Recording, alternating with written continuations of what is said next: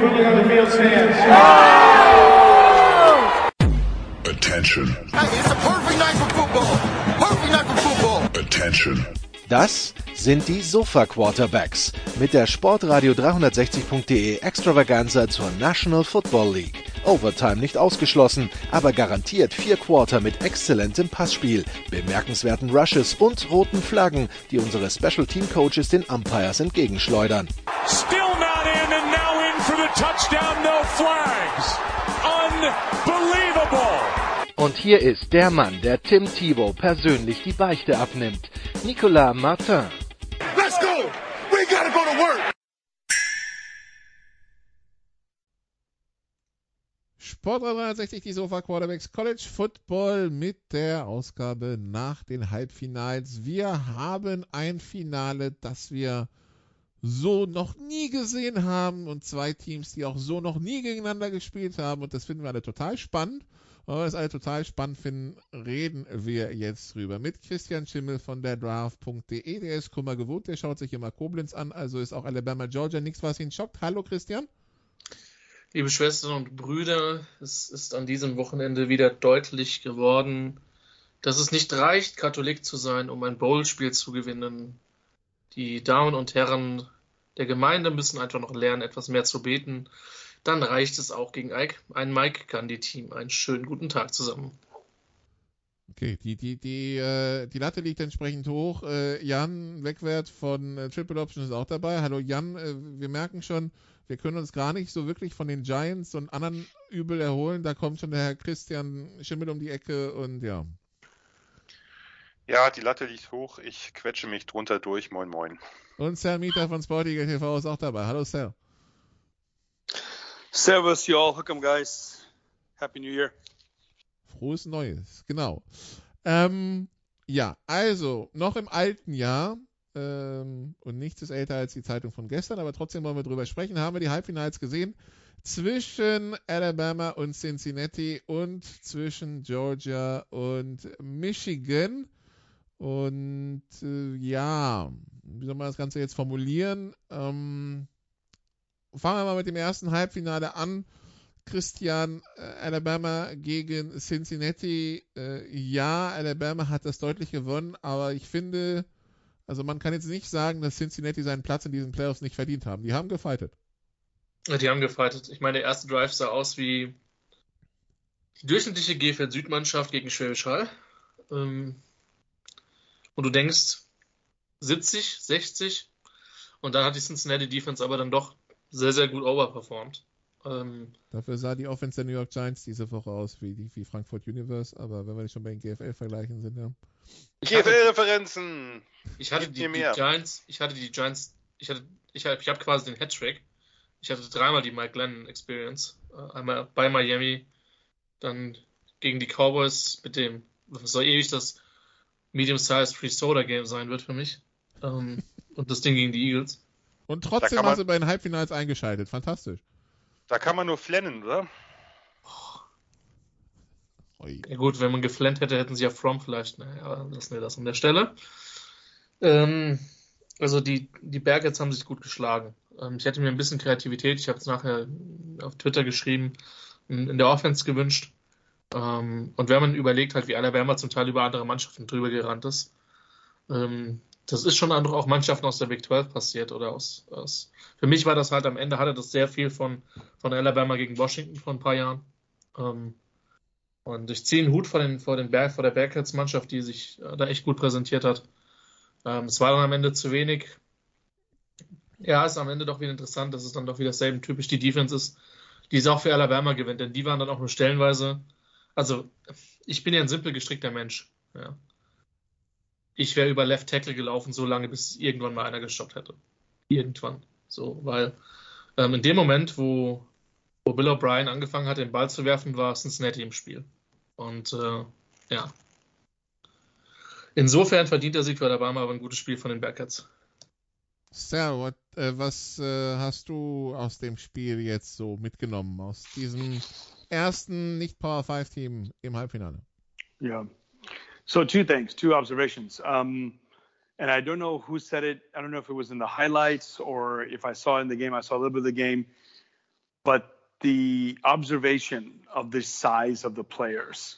A lot of times you see small defensive backs and big receivers, but the whole Cincinnati team was the small defensive backs, and they were just like so small. It really felt like it was a Division two team. It was a Georgia Southern against Alabama. It really, it really felt like that. You can see the difference. I'm not saying that Cincinnati is not talented, um, and I'm not saying that smaller people are not talented, but you can just see the physicalness, the size, and you, and obviously the stats show it with the number of rushing yards and and you know the, you can have a Heisman Trophy uh, winning quarterback. You can have, um, as Jan um, in the last episode talked about all those great receivers, and and of course you have all those Heisman winning running backs. But the game is won in the trenches, and when you can just see right there in the trenches the size difference between Alabama and Cincinnati, um, you can see there you know that Cincinnati didn't belong not only um, on the scoreboard but just being on the same playing field. The second comment is that despite all that, all Cincinnati needed was some sort of game plan that would take advantage of their uh, lack of physical stature. And I, I, always felt like in the first half, if they just got like a touchdown, even in the third quarter when they got a field goal, if they can get a touchdown, get it 17 13 to make Alabama sweat a bit. But honestly, even if Alabama didn't get those 10 points at the end and, and finish off the game, this game was over um, because Cincinnati just couldn't get anything. So th- those were my my takeaways. We knew Alabama was going to win. I even said Alabama was going to win. Uh, just make it close. Make sure you belong in the same field. But as I said, they just didn't look like they they belonged in the field, and they definitely didn't play like that either. Jan, siehst this das auch so? Ja, sehe ich ein bisschen anders. Also ich finde, dass Cincinnati schon gezeigt hat, dass sie auf das Feld gehören. Es hat halt nicht gereicht. Es hat auch deutlich nicht gereicht. Da, das habe ich mir knapper vorgestellt. Das hatte ich hier auch äh, relativ lange ausgeführt und auch meinem Blog nochmal etwas länger ausgeführt, warum ich glaube, dass das Spiel knapper werden könnte. Das ist letztlich nicht eingetreten. Die Kröte muss ich schlucken. Dennoch finde ich, dass Cincinnati sich grundsätzlich gar nicht so schlecht geschlagen hat. Ich finde es wenn wir nachher über das andere Spiel reden, das fand ich, das fand ich deutlich dominanter. Also jetzt nicht, die Punkte waren ähnlich, die Punktverteilung. Das fand ich aber noch mal ein bisschen heftiger. Hier ist es so gewesen, und da, ich musste, ich musste an Christian, ich musste an dich denken eigentlich bei diesem Spiel irgendwann. Äh, und deine Beschreibung, die wir neulich mal bei den äh, Sofa Quarterbacks NFL hatten, zu gutem Game Planning und, äh, und, und, und variablem Game Planning, wo du die Patriots erwähnt hast als Beispiel, die halt in drei verschiedenen Spielen hintereinander eben ganz unterschiedliche Sachen machen und damit Erfolg haben können. Und das ist bei Alabama letztlich genauso. Alabama spielt gegen Georgia und passt denen die Hütte voll. Sie wissen, gegen die können sie nicht laufen, gegen die müssen sie voll auf den Pass setzen und haben das gemacht. Hier war es anders sie wussten, Alabama wusste, sie haben Matchy nicht, sie haben nur einen guten Receiver mit Williams oder einen, sagen wir mal, gestandenen Receiver. Außen wird schwierig gegen diese Pressman Corner, gegen Source Gardner und Kobe Bryant, gegen einen insgesamt ein super Defensive Backfield, gegen das Young, das muss man ja auch deutlich sagen, nicht immer gut aussah. Plus den Pass Rush, den sie vorne halt immer schnell hatten. Mike J. Sanders hat ein super Spiel gemacht. Was macht Alabama? Big Boy Football. Wir attackieren Cincinnati da, wo sie anfällig sind. Diese 3-3-5-Defense mit einer Line, also die Linebacker sind relativ, sind relativ kräftig gebaut, die sind relativ physisch, die Line ist undersized. Das ist eine Pass-Rush-Line. Und das haben ja einige Teams, auch schon schlechtere Teams, einfach vorgemacht Mitte der Saison. Wenn man ein vernünftiges Run-Game hat und vor allem ein Big Back und nicht irgendwelche kleinen Schnaken da hinten drin hat, die können sie ganz gut, die können sie ganz gut kontrollieren, irgendwelche schnellen kleinen Flitzer. Aber einen richtig physischen Back hinter einer physischen Line, das ist genau das gewesen. Ich habe nicht gedacht, dass Alabama das so gut kann, weil sie damit diese Saison viel Probleme hatten. Äh, sie hatten ja auch jetzt wieder Probleme in der Line, also waren ja, waren ja wieder, war ein neuer Center, dann hat sich der Right Guard verletzt und trotzdem haben sie es eben geschafft, mit der Line in den Trenches zu dominieren. Brian Robinson war fit. Das war ein großer, großer Unterschied auch zu den Spielen davor, wo der halt deutlich limitiert wirkte. Jetzt hatten sie eben auch einen Back dahinter, der das Ganze dann veredeln konnte, der wirklich innen einfach der Bearcats Defense immer wieder wehtun konnte. Und zwar nicht nur mit irgendwelchen stumpfen äh, Fullback-mäßigen Läufen, sondern der hat halt auch genügend Kreativität gehabt, dann eben durch die Line durchzuschießen, dann auch mal nach außen auszubrechen, einen Linebacker aussteigen zu lassen. Das war ein super Spiel von dem. Hat mich auch, also obwohl ich deutlich für Cincinnati war, hat mich das gefreut, weil ich das weil ich das cool finde. Der hat in seinem fünften Jahr hat jetzt ja hinter einer ganzen Menge sehr, sehr guter Running Backs gewartet, äh, hinter Damien Harris, hinter Josh Jacobs, hinter Najee Harris, Scarborough. Das sind alle Spieler, die in der NFL entweder jetzt drei davon starten gerade oder sind Co-Starters. Scarborough hat auch gespielt, also wirklich hinter sehr, sehr viel talentierten Backs hat der gesessen, gewartet, ist nicht transferiert und kann sich jetzt einen Lohn abholen. War ein super Spiel. Ähm, und man hat einfach, man hat einfach die, die Schwächen des eigenen Teams verglichen mit den, den Stärken von Cincinnati. Man hatte eben nur noch einen Top-Receiver. Die hat man halt einfach äh, eben so ein bisschen aus dem Gameplan genommen. Und dazu gehört ja auch was, dass man sagt, okay, dieses ist ein Spiel, da sitzen die Matchups so, dass unser Heisman-Trophy-Sieger Bryce Young das Spiel nicht gewinnen muss.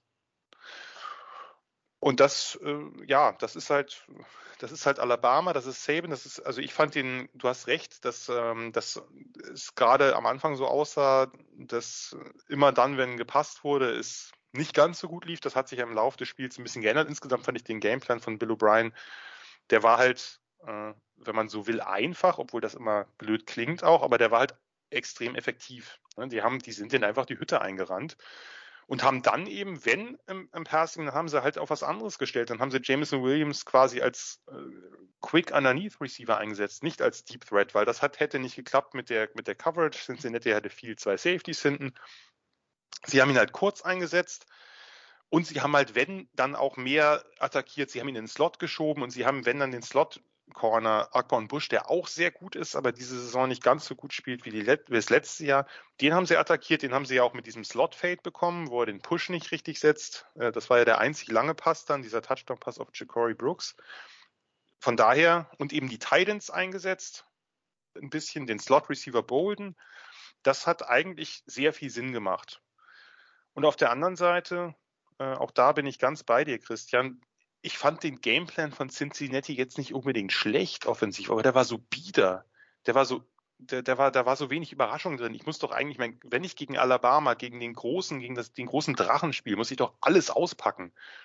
Und dann haben sie eigentlich, ne, sie haben halt gesetzt. Vor allen Dingen, wenn ich drei Wochen Vorbereitung Zeit habe. Ja, ja, absolut, Nicola. Und dann, also sie wussten, sie sind unterlegen, auch da in den Trenches. Das, das hat man ganz klar gesehen. Auch da war es wieder der Big Boy Football von Alabama, diese mächtige Line, dann die, die, die Pass Rusher dahinter mit Will Anderson, aber vor allem diese Line hat ja einfach richtig, richtig gut gespielt. Diese, die, die, diese sehr, sehr kräftige Dreierline da vorne.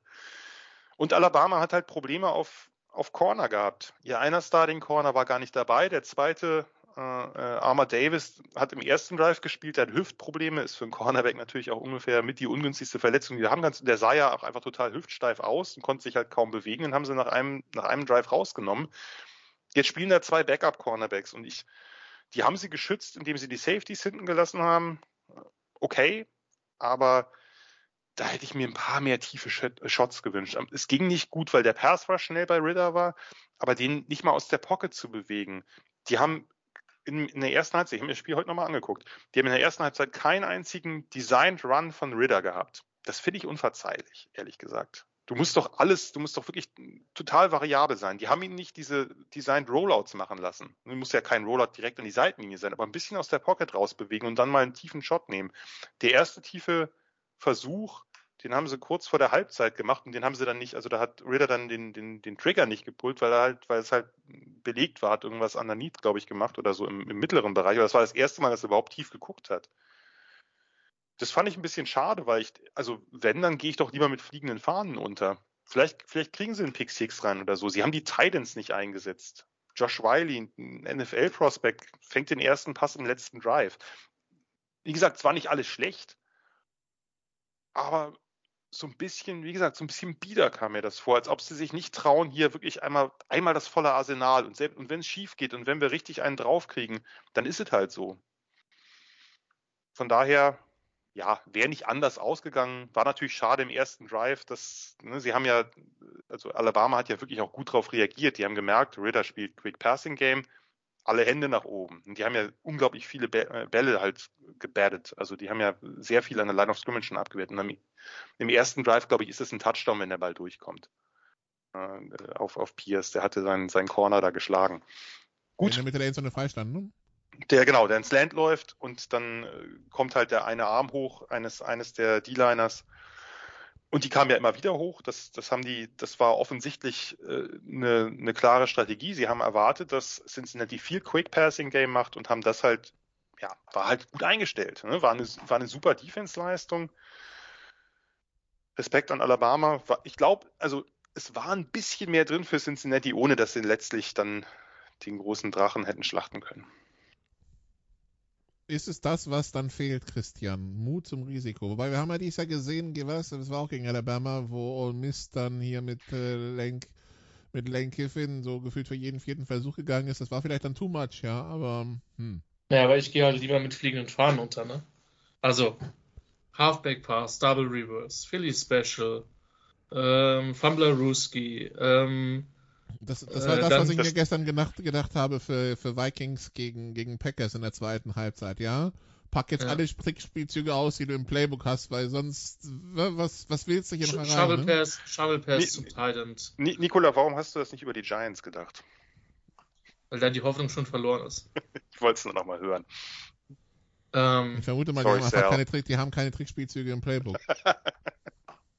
Aber ja. Ja, also das ist das, das was mich halt auch genervt hat. Und, und gerade Ritter als, als Runner, das sind auch die Nummern, die ich halt zum Beispiel in der German Football League halt nie verstehe. Never. Ähm, weil, also ich bin halt, ich, ich, sollte ich jemals irgendwo OC werden und sei es irgendwo in der, in der Aufbauliga, ich habe einen Quarterback, der sich ein bisschen bewegen kann. Yes. Weil das ist immer eine Ebene mehr, die du verteidigen musst. Immer. Und das gar nicht zu nutzen, ich habe es nicht verstanden. Und äh, das, das ist halt das Ding. Cincinnati war auf dem, auf dem gleichen Feld. Ich glaube halt, wenn Alabama gemusst hätte, hätten sie halt nochmal einen Gang zugelegt, auch offensiv. Aber ähm, was in dem Spiel halt gefehlt hat, war der, der Moment, dass man gesagt hat, Cincinnati hat alles reingeballert. Und was ich auch nicht verstanden habe, du siehst diesen ersten Drive und ich dachte mir, okay, Scheiß auf den defensiven Gameplan, den du hattest. Du stellst acht Leute und die Backbox spielst Man-to-Man-Coverage, was ja vielleicht auch sogar funktioniert hätte. Und das Commitment auf den Run war mir zu wenig. Alabama ist dann selber mehr auf den Pass gegangen, was das Spiel für Cincinnati einfach gemacht hat, auch wenn ich Jan zweifellos zustimme, dass die Qualität dieses Alabama-Teams ist, tatsächlich ein bisschen offensives Chame Chamäleon zu sein ähm, und, und unterschiedliche Sachen machen zu können. Nur, ähm, nur da hätte ich mir auch ein viel stärkeres Commitment gegen den Lauf am Anfang gewünscht. So, weil wenn du Alabama bei Field Goals hältst, dann wärst du noch viel mehr im Spiel gewesen. Insofern ähm, verdient da gewesen, keine schlechte Partie gespielt, aber so die letzten 10, 15 Prozent fehlen halt, weil du denkst, du hättest, klar, du wärst vielleicht schneller untergegangen mit einem Pick oder sonst irgendwas, aber so be it. Mit konservativen Attacken, wenn du, wenn du vom Talentlevel her so weit weg bist, wie, wie das nun mal ist, äh, Hashtag Stars Matter, das ist halt einfach, Recruiting ist halt einfach entscheidend. Ähm, dann musst du halt über andere Wege versuchen zu gewinnen. Und das hätte ich mir mehr gewünscht. So geht man zwar weg mit einem respektablen Ergebnis, aber nie wirklich eine Chance gehabt zu haben, das Spiel zu gewinnen. Wenn ich da genau da nochmal einhaken darf, das ist, das ist ein, ein Punkt auf jeden Fall. Sie haben ja weiterhin viel Man gespielt, aber eben lange gezögert, den zweiten Safety in die Box zu stellen. Und wenn du eine 3-3 5 spielst, was sie immer getan haben und einfach darauf hoffst, wenn der Gegner passt, bist du einfach gut dran. Alabama kommt dieses Jahr, genau wie die letzten Jahre, eher über den Pass. Aber sie haben sich halt für dieses Spiel umstellen können. Das hat total Sinn gemacht. Warum, warum soll ich denn riskieren, die Stärken des Gegners zu attackieren? Ich attackiere seine Schwächen. Das hat Alabama super gemacht und da verstehe ich halt nicht. Sie haben es am Ende gemacht. Sie haben am Ende den, den, den Safety runtergeholt und dann hat das auch nicht wirklich viel geholfen. Aber so haben, sind sie halt einen wirklich krassen Tod gestorben, weil das, was das Schlimme ist ja eigentlich nicht nur, wenn du nachher anguckst, Brian Robinson hat, hat 204 Rush Yards, ein 7,8er Schnitt, aber nur einen einzigen Lauf über 20 Yards. Und das, sind, das ist für, für mich immer das Schlimmste. Wenn du, wenn du einen Running Back zulässt mit einem hohen Schnitt, dann soll der halt zwei Splash Plays haben, aber ansonsten halt in die Wand laufen. Aber wenn der jedes Play eigentlich sieben Yards macht, das killt dich als Defense. Ne, das, und das, haben, das hat Alabama super hinbekommen. Da, da hat einfach ein bisschen die Physis gefehlt in den Trenches. Auf beiden Seiten natürlich. Die O-Line war eben auch undermanned letztlich ein bisschen. Da, da muss man einfach, da hätte man früher das Risiko gehen müssen. Dann fängt man sich halt den tiefen Pass. Man hat zwei super Corners außen. Hat, hat einen, einen Free Safety hinten drin stehen, aber, aber stellt halt Cook, der einfach auch ein sehr, sehr guter Tackler ist und auch underneath gut covern kann, den stellt halt in die Box warum nicht? Das haben sie, wie gesagt, haben sie zu spät gemacht, finde ich. Da sind sie zu sehr wollten sie halt nicht sich zu sehr blamieren, indem sie gleich fünf Big Plays fangen. Die haben sie sich bis auf diesen einen Slot-Fade halt das ganze Spiel über nicht gefangen, aber das hat dann am Ende auch nichts genützt. Schade ja. eigentlich, weil, wie gesagt, es, es wäre noch knapper drin gewesen, glaube ich. Äh, ich weiß aber auch gar nicht, ob Alabama offensiv so hätte zulegen können. Wie gesagt, die haben Bryce Young schon unter Probleme gesetzt. Das fand ich, fand ich schon. Der hat, der hat selten eine wirklich gute Pocket gehabt, der musste viel klein-klein spielen, der hat den einen langen gesetzt, aber ansonsten fand ich deren Pass-Defense richtig gut auch wieder. Naja, schade. Schade drum. Äh, hier das Gardner hat inzwischen bekannt gegeben heute, dass er nach, dass er in die NFL wechselt. Ja, das hat er getan. Ich bin ein riesengroßer Fan dieses Spielers und wünsche ihm da alles Gute. Er wird nicht der einzige dieser Defense sein. Also ich gehe davon aus, dass, dass äh, Kobe Bryant wird sicherlich auch gehen. Der ist auch schon durch. Also beide, beide Outside Corners, My J. Sanders, der Top Pass Rusher, der innen Curtis Brooks, ein Defensive Tackle, der viel Druck entfachen kann, denke ich, wird auch gehen. Der hat hier am Anfang noch ein gutes Spiel gemacht, aber eben ist halt ein Pass Rush Defensive Tackle und wenn du so einen auf Nose hast, gegen zwei dieser Alabama Big Boys da vorne drin, dann ist es halt schwierig auch sonst, ich glaube, da werden aus dieser Defense werden noch ein paar mehr Spieler jetzt, äh, jetzt den Sprung wagen. Sind ja auch viele einfach geblieben, um diese Chance noch wahrzunehmen. Ist ja auch verdient, äh, absolut. Cincinnati wird nächstes Jahr ein anderes Team sein. Gilt natürlich für die Offense genauso mit Ritter und Ford und so. Ford hat ja auch schon gesagt, dass er den Sprung jetzt macht. Und so steht Nick Saban wieder im Finale. Vor 15 mhm. Jahren ging er nach Alabama von, äh, von den Miami Dolphins. Das erste Jahr mhm. war holprig, nennen wir es mal so. Und äh, seitdem, also seit 2008, zwölfeinhalb Spiele im Schnitt pro Saison gewonnen in einem Sport, mhm. wo man auf dem Kalender am Anfang des Jahres immer nur zwölf Spiele stehen hat und der Rest nur Bonus ist hat er zwölfeinhalb, zeigt, wie oft er sie im SEC-Finale und wie oft sie in den mhm. entscheidenden Spielen waren mit Nick Saban. Schon, äh, ja. Es ist langweilig, aber dann doch wieder faszinierend. Man kann sie nicht entscheiden. Yeah, I know it's it's definitely fascinating because um, you know you think in in, uh, in in this day and age, and as you just said last week, or, or not, yeah, the last podcast about the the transfer portal. uh, and you know, and, in in pro sports, every time free agency becomes more and more um, free agency, as well as um, um, the salary salary caps, that it's going to be hard to sustain dynasties. You know, in pro sports, as soon as someone wins a Super Bowl, then you know um, everyone signs bigger contracts everywhere else, and and the same with the college football. It's going to be. I made the joke when we were before we were getting on that you know, Bryce Young wins the Heisman to Alabama, and then he switches in transfer portal because a hot new recruit comes in and he's slighted or Saban curses him at the wrong way, um, and he decides to leave. Um, it's fascinating that they can keep it. And as you as as you said, and I'm going to go and quote you, it's like you come to Alabama. Alabama is the place you want to go because, like you said, it's guaranteed. You're going to play. You're going to play 14 games a year. You're going to win 12 and a half of them, and you're going to win the last game of the season and then you're going to go into the NFL. So that's where you want to go. Everyone else is just trying to catch up. So even if you go to A&M with the best, um, as the best recruiting class with the best facilities, you're not going to beat Alabama. So where do you go? You could try to go then to Oregon, or you, you transfer to uh, Florida State, or you uh, transfer to, to Oklahoma and try to win a, a Heisman Trophy like uh, Baker and Kyler did. So um, it's fascinating to think that there's still a a sustained dynasty, and the same with let's say a Clemson. You know, Clemson. Uh, sorry, did they win their bowl game? I, I didn't follow, but they won 10 games, or they had a chance to win 10 games. So their dynasty is not really over, even though they didn't make the college football playoff. So there's a few organizations out there, the few college college teams that have sustained it, but no one at the level, as you said, after their stumble of a first season, or his stumble of a first season since then. Saban has not only continued the and actually by the way you guys can make all the Giants games uh, Giants jokes you want.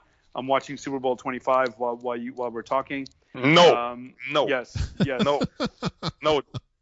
That's the real but, downer. but, but by the way, a question for you guys for for the next NFL so for QBs. You know how everyone makes fun of, my God, the, the Ravens won a Super Bowl. Even Trent Dilfer won a Super Bowl. Does anyone not say anything about Jeff Hostetler? Do we just respect Yeah, him so much, or is no, it? no. I, I think it's I think it's the Belichick defense.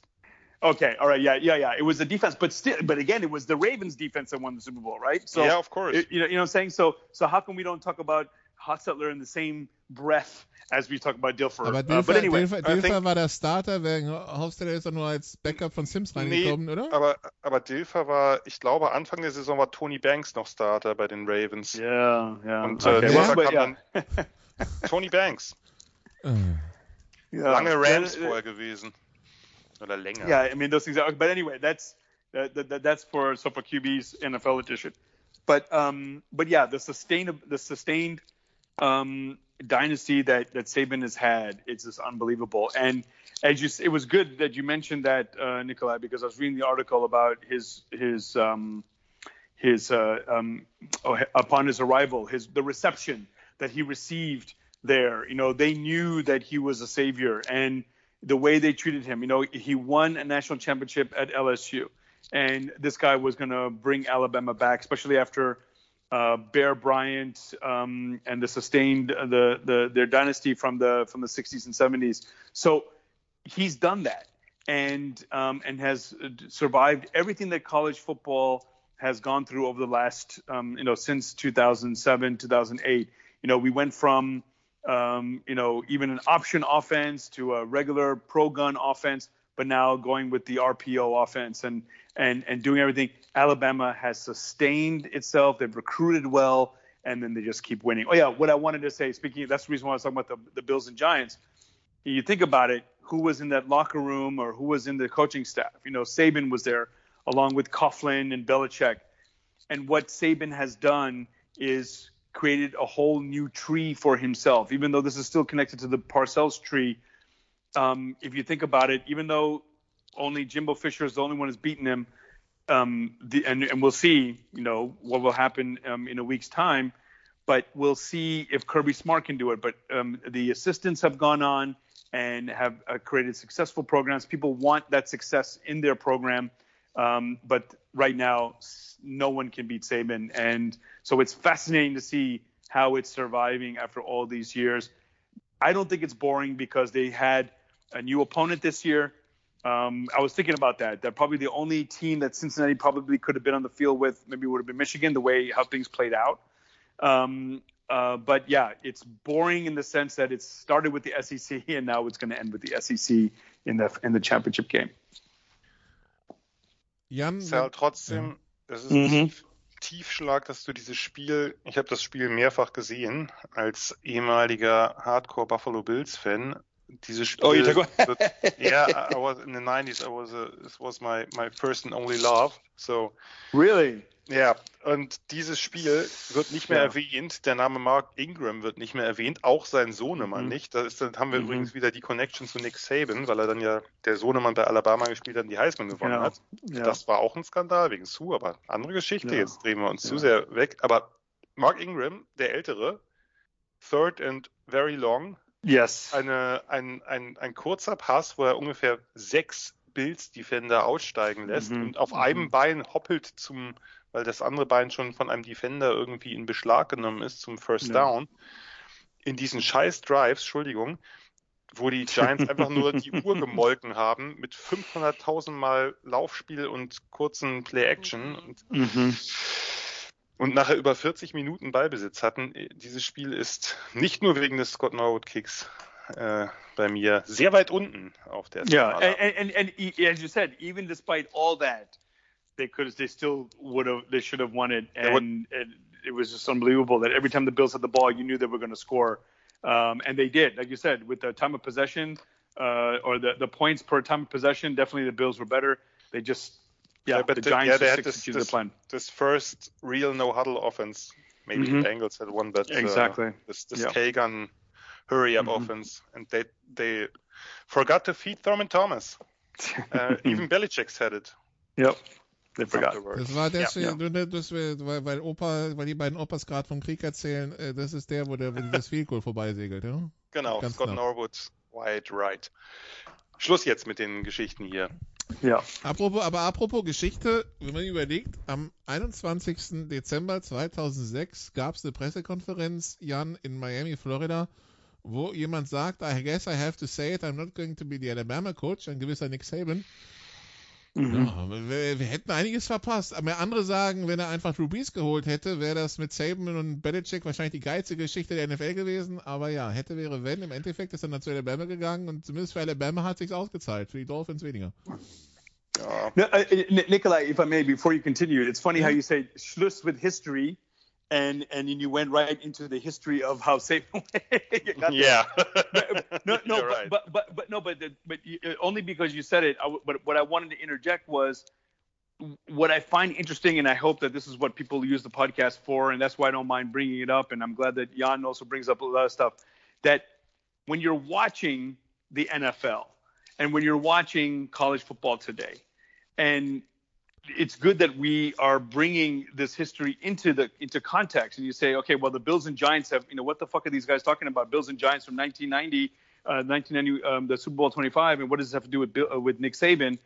There is a line there and it's it's good to watch that context. It's kind of like the marvel cinematic universe. Why is tony why is tony stark doing what he's doing in endgame? Well if you see all the way in 2008 12 years earlier what he was doing. But anyway that's my thing but yes back to history of alabama Ja, ich glaube ich glaub trotzdem, dass es ein bisschen Revisionismus ist, zu sagen, Saban wäre jetzt auf jeden Fall in der NFL, wenn er jetzt einen richtigen Quarterback gehabt hätte, genauso erfolgreich geworden wie am College oder genauso erfolgreich geworden wie Belichick.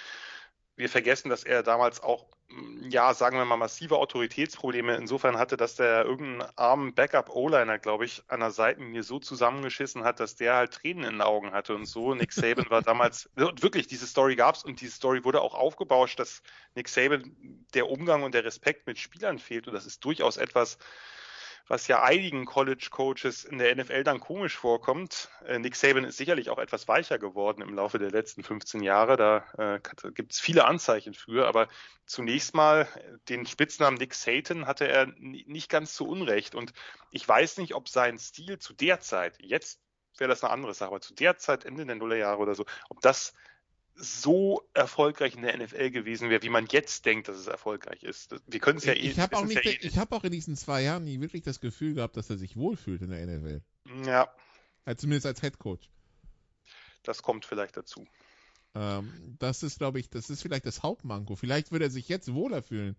Aber äh, damals weiß ich nicht. Aber ja, auf jeden Fall seit 2007 Head Coach in Alabama und ja. Jetzt also das nächste Finale gegen Christian Georgia. Super. Ähm, nicht mehr.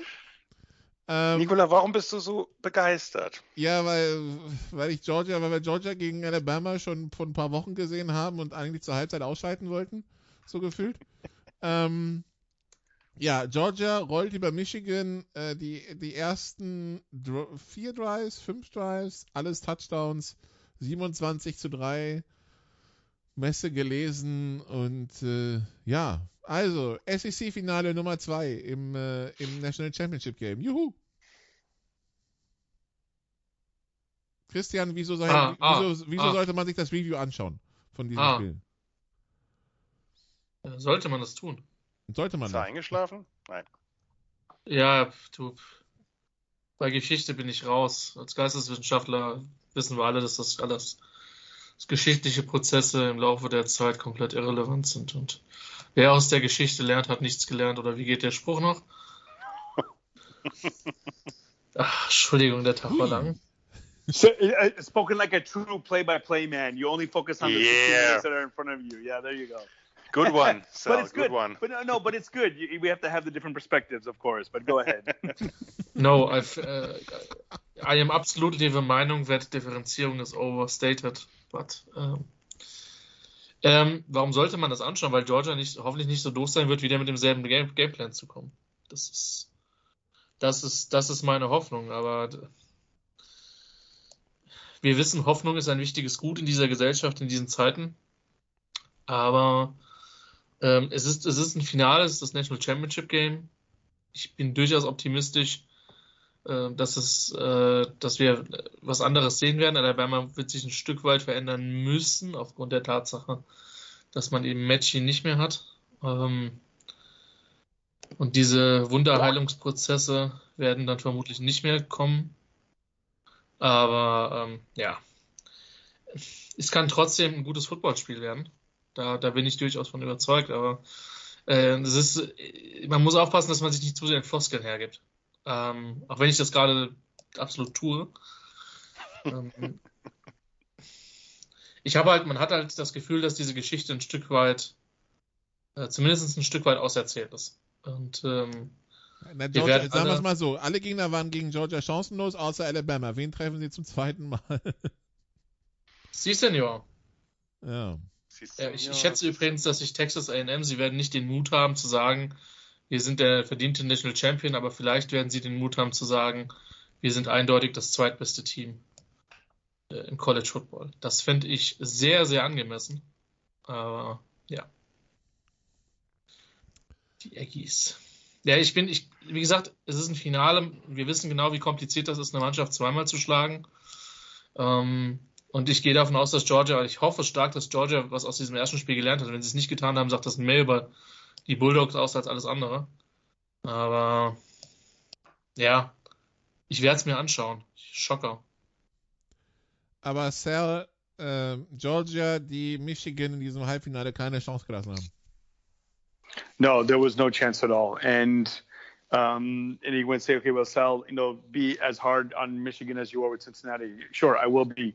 Um, they definitely were not prepared, um, and um, and they weren't prepared to face the team that uh, you know. I, I, mentioned it last week. Yes, Georgia had a strong season.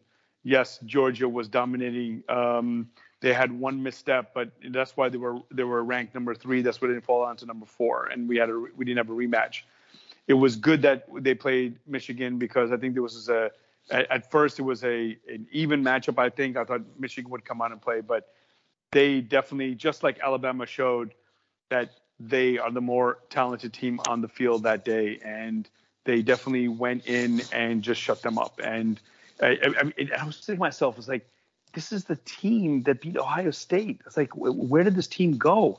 And then I had to look at the record again. Did they lose two games? No, they only lost one game, and as I mentioned, it was on a fluke. But you know, they played some close games. You know, it is it is the uh, you know that conference.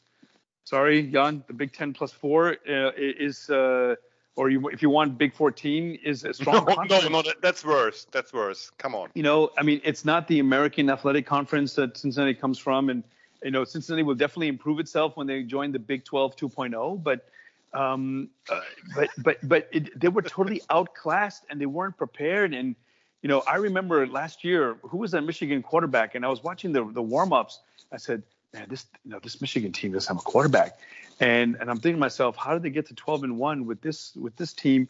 But yeah, we talked about their defense. We talked about that they were able to outscore and, and, and just totally dominate Ohio State. And I just I just don't know how they could have done that, especially as we talked about C.J. Stroud being a Heisman Trophy run, uh, runner-up, and it, it just it just amazed me that they were never in the game. And like Cincinnati, you it, well, no no sorry, unlike Cincinnati, you felt like Cincinnati if they just keep one sustained drive, they can get a score. Yes, they I, I didn't say that they didn't belong to be on the field um, um, when they were there. I mean, they definitely held themselves. They played well enough against a juggernaut that is Alabama, but of course, scoreboard won't show it but Michigan were never there, and and Georgia made sure that they didn't. There was never a chance where you could say, okay, Michigan get a drive here, they're back in the game. There was no way. Uh, when it was 27-3 at halftime, I said, you know what? It's two o'clock in the morning. Um, I'm done. I'll watch the rest of the game uh, halftime. And luckily, uh, there was nothing. There was no comeback. I was like, man, I'm going to wake up tomorrow morning and I'm going to say I missed the comeback of the year, uh, comeback of the ages. But uh, there was it was not to be had. Um, they were gone, they were defeated, and Georgia made sure to close the door on them because, yeah, I was wrong about their emotional state, and I think that they came out and they said, uh, "We're not going to take this team lightly." Maybe that's what they needed was that loss. Maybe they needed to be um, um, an underdog Uh, what did they? I don't know if they were underdog. I know they're they're um, they're underdogs on. Um, Nein, war Georgia Favorit und zwar ziemlich yeah, Georgia was favorite. Yeah, yeah, of course. Um, but maybe they needed that slap in the face, that punch in the face, as Mike Tyson always said.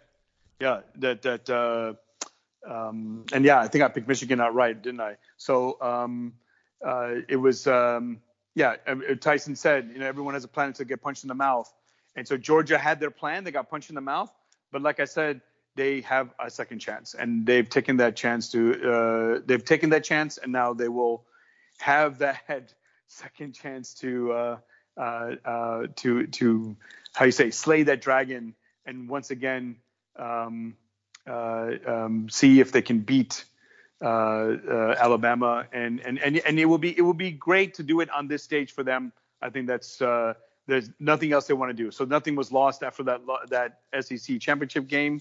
Um, they still are where they wanted to be at the beginning of the season.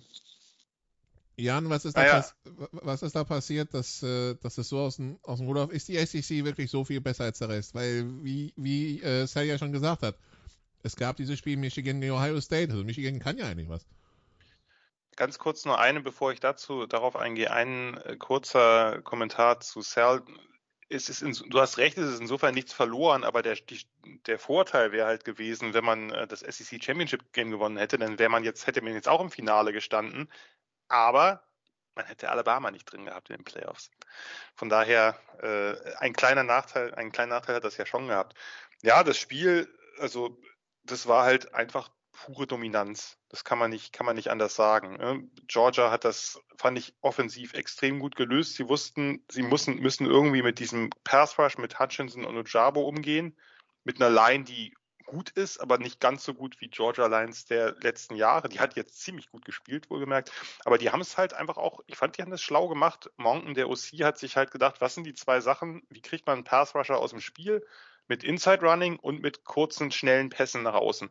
Die haben so viel, die sind ja auch variabel rausgekommen. Ich habe mir für, für, für mein etwas längeres Preview auf meinem Blog ja nochmal noch mal ein paar Georgia-Spieler angeschaut und bin überrascht gewesen, weil man hat ja immer dieses Narrativ, Georgia ist halt so ein total konservatives Laufteam. Das waren sie dieses Jahr gerade in der zweiten Saisonhälfte nicht unbedingt. Die sind ziemlich viel, haben sie Early Down Play Action gemacht, waren damit auch sehr effektiv. Das kommt immer ein bisschen kurz, wenn man nachher sagt, na ja, Alabama hat Georgia geschlagen, weil Al- Alabama die modernere Offense hat. Nee, Alabama hat die bessere Offense, ja, aber Georgia hat ist nicht so sturzkonservativ, wie man das vielleicht äh, vor ein paar Jahren noch gewohnt war. Oder haben sie jedenfalls nicht immer gespielt. Und haben sie jetzt ja auch nicht gemacht. Die sind nicht rausgekommen, sind nur gelaufen erstmal. Die haben einfach variabel spielen können mit ihren zwei und drei Titan Sets. Daraus sind sie halt Routes gelaufen. Dadurch haben sie oft den Brock Bowers, ihren Top Titan, den True Freshman, haben sie halt schnell auf Flat äh, Passes geschickt oder Screens geworfen. Sie hatten auch wirklich Plays, fand ich super gut. Drei Titans mit denen eine Trips Formation. Habe ich auch nicht oft gesehen. Fand ich, äh, fand ich, fand ich sehr charmant. Also die haben halt äh, formationsmäßig und auch haben sie einfach im Unklaren gelassen und die Pass Rusher aus dem Spiel genommen, weil sie bis auf den einen langen Ball gleich am Anfang im im ersten Drive war das, glaube ich, sogar auf Bowers, wo sie, wo, wo Stetson Bennett da lange in der Pocket rumstand, haben sie ihn einfach nicht groß exposed, sondern haben, haben ihn die Bälle schnell verteilt, die Pässe auf die Bags, gerade auf James Cook, das war natürlich mega wichtig. Ich fand das, ich, äh, ne, viel, dann auch viel, sie haben mit Two-Back-Sets gespielt, wo einer in Motion gegangen ist. Sie haben wirklich Michigans Defense halt, äh, die, die Stärken von Michigans Defense ähm, einfach versucht zu neutralisieren. Das ist ihnen super gut gelungen. Und jedes Mal oder fast jedes Mal, wenn die, wenn die Cornerbacks einen Aufstand oder Cushion gegeben haben, kam ein schneller RPO-Pass nach außen. Das, das hat mir insgesamt sehr gut gefallen. Das wird gegen Alabama ganz anders laufen, überhaupt keine Frage. Aber was ich vor allem, und da komme ich jetzt auf deinen, deinen Punkt zurück, was ich vor allem fast erschreckend fand, ich fand ehrlich gesagt nicht gerade in der ersten Halbzeit, dass Michigan flat war oder flat rausgekommen ist. Die waren am Anfang gleich mit dem ersten Kick-Return, den sie schnell unterbunden haben, die waren ziemlich energetisch. Die haben auch relativ viel probiert, sind ja auch gleich zu Beginn im ersten Drive haben sie das Risiko mit dem Fourth Down genommen und haben auch versucht, variabel zu callen und nicht nur eben, du kannst halt gegen Georgia nicht in diese Mauer reinlaufen, nicht diese, das Inside Running, was ja eigentlich ihr Bread and Butter war, das funktioniert gegen Georgia nicht, gegen diese Monster da vorne mit Jordan Davis und, und Co. Diese D-Line hat fantastisch gespielt, dahinter der Kobe Dean, der hat alles abgeräumt. sie haben es versucht. Sie haben, sie haben versucht, das Spielfeld vor allem horizontal auseinanderzuziehen. Äh, haben versucht, ihre Running Backs mit Pässen zu füttern. Haben ja auch ein, zwei Downfield-Shots genommen. Das Problem war, dass der Pass-Rush da dann oft zu schnell war. Die konnten den Ball einfach nicht bewegen. Die haben sich, die haben es wirklich auf verschiedenste Weisen versucht. Aber diese, diese Georgia Front war einfach zu mächtig. Sie haben, hätten vielleicht ein paar mehr tiefe Bälle das, oder versuchen können gegen die, gegen die Cornerbacks. Aber das, das sah einfach, das war einfach von vorne bis hinten Dominanz. Und dann kann man vielleicht auch einfach nichts machen. Sie haben dann ein paar Plays einfach nicht gemacht, die sie hätten machen müssen. Gerade in der Defense, kurz vor der Halbzeit. Ich weiß nicht, äh, ob ihr das noch im, im Blick habt. Der, der letzte Touchdown vor der Halbzeit auf Jermaine Burton, der läuft ein Stop and Go, das Stutter and Go. Und der Double Move, auf den fällt der Cornerback eigentlich nicht rein aber bleibt dann, während der Ball in der Luft ist und der eigentlich den Receiver gut gedeckt hat, einfach stehen und dreht sich um. Und, und dann, ja, war der Ball halt zwei Meter weiter vorne und der Cornerback stand blöd da. Und in der zweiten Halbzeit gab es dann, oder dann Ende der ersten Halbzeit, Anfang der zweiten Halbzeit gab es dann die Turnover und dann war das Ding auch, war das Ding auch komplett durch. Aber das war einfach komplette Dominanz. Michigan hat auf eine Weise vor allem die Spiele gewonnen, in der Offense wie in der Defense und die hat Georgia den komplett genommen. Respekt. Das Problem ist, das Spiel gegen Alabama wird ganz anders laufen. Das gilt natürlich andersrum auch für Alabama. Alabama wird gegen Georgia halt nicht Power Running Inside machen können, wie sie es gegen Cincinnati gemacht haben. Das funktioniert gegen Georgia nicht. Du musst wieder auf den Pass stark setzen. Das ist ja eigentlich auch mittlerweile eher ihre MO. Aber auf der anderen Seite muss Georgia halt gucken, äh, wie, wie sie das angehen in der Defense und wie sie das natürlich auch offensiv angehen. Ähm, wie viel, wie, wie weit wird man eben äh, mit Bennett da oder wie weit vertraut man Bennett, dass er eben diese Cornerbacks testet? Denn eigentlich denke ich, wenn man jetzt allein nur mit den mit den Verletzten argumentiert und natürlich auch mit der Erfahrung, die Georgia gewonnen hat durch dieses Spiel, das wird denen nicht nochmal so passieren. Das war natürlich, also in der Form lassen sie sich nicht nochmal so überrumpeln, dass sie da wirklich riesen Lücken hinten in der, in der Passverteidigung haben. Nun fehlt Matchy, sie haben nur Williams, gut, das war in der, in der zweiten Halbzeit in dem Spiel auch schon so. Und Alabama hat Probleme auf Cornerback. Äh, die, sagen wir mal so, die Rahmenbedingungen sind zumindest ein bisschen günstiger für Georgia, denn Alabama wird, hat natürlich jetzt vielleicht ein bisschen besseres Laufspiel, weil Robinson wieder fit ist. Aber auch da haben sich ja O-Liner verletzt. Ich weiß es nicht, aber eigentlich müsste Georgia jetzt doch ein bisschen optimistischer sein, dass sie den Drachen im zweiten Versuch irgendwie dann doch schlachten können. Ein bisschen optimistischer, ne dann? Ja, ja. Ich kann doch jetzt nicht sagen, Georgia gewinnt das Haus hoch. Das ist ja totaler Doch, Quatsch. kannst du. Ja gut, aber dann lacht ihr mich aus. Ich habe mich schon mit dem Cincinnati-Ding zu weit aus dem Fenster gelehnt. Nee, sage ich nicht, aber zumindest von, den, von, von der Personalsituation sieht es etwas besser aus. Ja, heute erreichen uns derweil Neuigkeiten aus Michigan, Christian.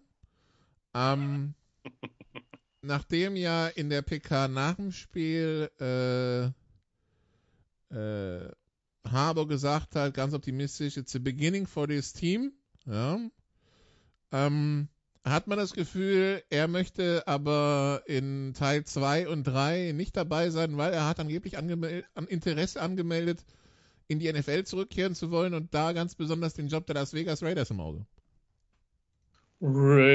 Raiders. Es hört nie auf, Leute. Es Das hört super witzig. nie auf. Es ist zu einfach für uns, für die geneigten Journalisten. Es ist zu einfach. Fantastisch.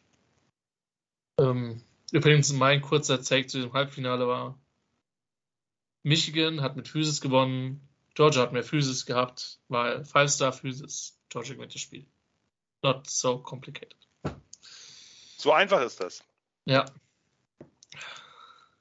Ähm, für, für mich übrigens die Game-Winner neben dieser ganzen Physis-Nummer, die beiden Left Tackle von, äh, die beiden Tackle von Georgia. Ja, das, das ganz kurz, da muss ich auch, was der Cell ja gespielt hat, links, Ojabo hat gar keinen Stich gesehen. Der, Ja. hat nicht mal, der hat nicht mal einen Tackle gemacht. Und wenn Hutchinson Ja. rübergegangen ist, den hat er ja einmal so abgeräumt. Aber das Also, Ding ist halt, Ojabo ist halt Schotte, da ist man halt sparsam mit seinen mit seinen Sex.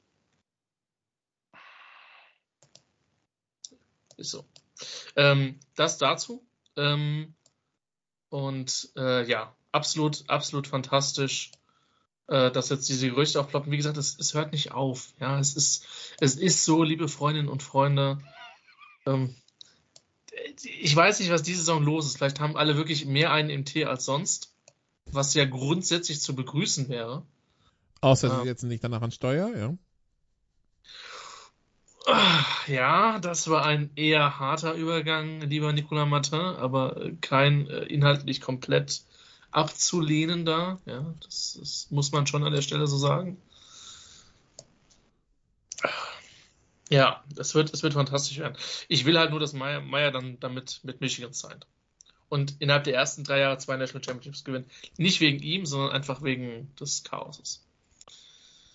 Wir haben gehört, wir haben gehört, ähm, äh, Jan möchte Herrn Harbour dann in Jacksonville sehen. Ja, das wäre doch ein Traum. Von, von Urban Meyer zu Jim Harbour in wenigen Wochen. Besser geht es kaum. Also der Einzige, der davon definitiv nicht profitieren würde, wäre ein gewisser Trevor Lawrence, aber ansonsten wäre es witzig. Ja, das würde er schon verkraften können, der Junge. Millionen hat er verdient schon, ne? Ja, so der ist so abgesichert. Sal, Jim Harbour but, but do you think Jim Harbour yeah. bei den Giants vielleicht? Nein? well, I would, okay, so this is my comment that I was going to make that if he goes to Jacksonville, do you think that Harbaugh would get the time to turn that program around? Like as, as, as long as it took what six years at Michigan, would that would that happen in today's NFL? Um, for the Giants, it will take 15 years. so um, it, it's it. I mean, especially with the current uh, setup, you know, maybe in the NFL, you know, things change really uh, quickly. So he would have the pieces. Yeah, he has the quarterback. Um, uh, I mentioned about the trenches. You have to see what kind of talent they have um, on the lines, um, and then yeah, make it a make it a destination. He definitely ha- would have um, the the owner that would support him. I think Shad Khan uh, did a good job in um, in supporting his coach, but then realizing that yeah, this is probably not going to work, and so it was good that uh, they made the move. But I mean, Harbaugh going to the NFL, you know, it's interesting. We we talked about Saban in the NFL, we're talking about Belichick in, in college.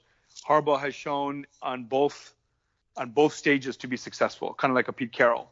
And so, um, if Harbaugh wants to go and if he wants to get the money, then uh, yeah, then I, I, see him going to the NFL, um, whether it's Jacksonville, whether it's the Raiders, um, and if somehow the Giants decide to to hire him, then then why not? Anything but Joe Judge. Ja, ein paar, ein paar andere, ne? Also... Richtet nicht, sodass ihr nicht gerichtet werdet. Ich hatte, ich hatte auch gerade Schwestern. ich hatte auch gerade einen ähnlichen drauf. Sehr gut. Ja, also wir werden sehen, ob Jim Harbour dann noch Head Coach bei Michigan ist nächste Saison oder nicht. Ähm, äh, bisher ist er zwei Jahre Quarterbacks Coach in Oakland, dann drei Jahre Head Coach in San Diego beim College Team, dann vier Jahre Head Coach bei Stanford, dann vier Jahre Head Coach bei den 49ers und jetzt im äh, siebten Jahr Head Coach in Michigan. Bilanz bei den 49ers eine Super Bowl Teilnahme. Bilanz bei Michigan bisher ein Big Ten Title und äh, eine Halbfinalteilnahme. Yeah. And, and and also you'll see, you know, with the 49ers, um, they almost got into another Super Bowl, but um, you know, but it was what was it? The guy who fumbled it twice. Forgot his name now. Um, oh, uh, Williams, Kyle Williams. Kyle Williams fumbling it twice. You know, letting the Giants, you know, there. Even though, of course, I'm happy the Giants made it, but if you think about it, how close he was um, and the third one, uh, Sal, with a with a Sherman uh, tip. Yeah. At the end against Crabtree. Crabtree. Exactly. So uh, don't receiver. say his name. Just. Uh, but don't but, you no. ever try me with a sorry receiver like Crabtree. Yeah. But but but yeah, I mean, so and, and and you mentioned four years at Stanford. You know, he turned he turned this program, this this the Vanderbilt of the Pac-12, into a powerhouse um, uh, that would uh, for the for the AFC, excuse me, the AFC, the uh, Pac-12 North, Um, and so, um, you know, he definitely um, not only spent the, the limited time there, but he turned around um, all the programs and the um, and the organizations and, and and and was successful. So yeah, so why not? So if I'm a Giants uh, fan, if I'm a Raiders fan, if I'm a Jacksonville fan, why not? Um, uh, and, and, and with, with, money, you can easily with free agency, you can easily change it. Yeah, you know the the one thing that a lot of my friends told me was, okay, these aren't Sark's players. You know, I hate when people say that. It doesn't matter. Um, you have there's a reason why they're there at on campus. They're a talented. They, they came out of uh, out of high school talented. Just mold them correctly, and they'll start winning. But in the NFL, if you don't like someone, you can um, you can tell them to f off, and they can take off their shirt and walk off the uh, walk off the field, and then you can sign up a new free. As Joe Judge said, there's a lot of free agents who want to come back to the Giants. So yeah, you know what? They'll come back if Jim Harbaugh is there, and then uh, yeah, you can tell Joe Judge you were right. Er ist übrigens immer noch nicht entlassen, wie ich hier gerade bei Twitter las. Der gute Antonio Brown. Ja, Brown, nee, immer noch nicht, nee. Zieht sich ein bisschen seltsamerweise. Dabei, dabei sind die Buccaneers doch bekannt für ihre moralische Konsequenz. Arians in den letzten Jahren über jeden Zweifel erhaben. Das ist traurig. Ich habe den mal etwas mehr idealisiert. Ich auch. Ich auch. das, äh, das übrigens, ja, das geht mir genauso.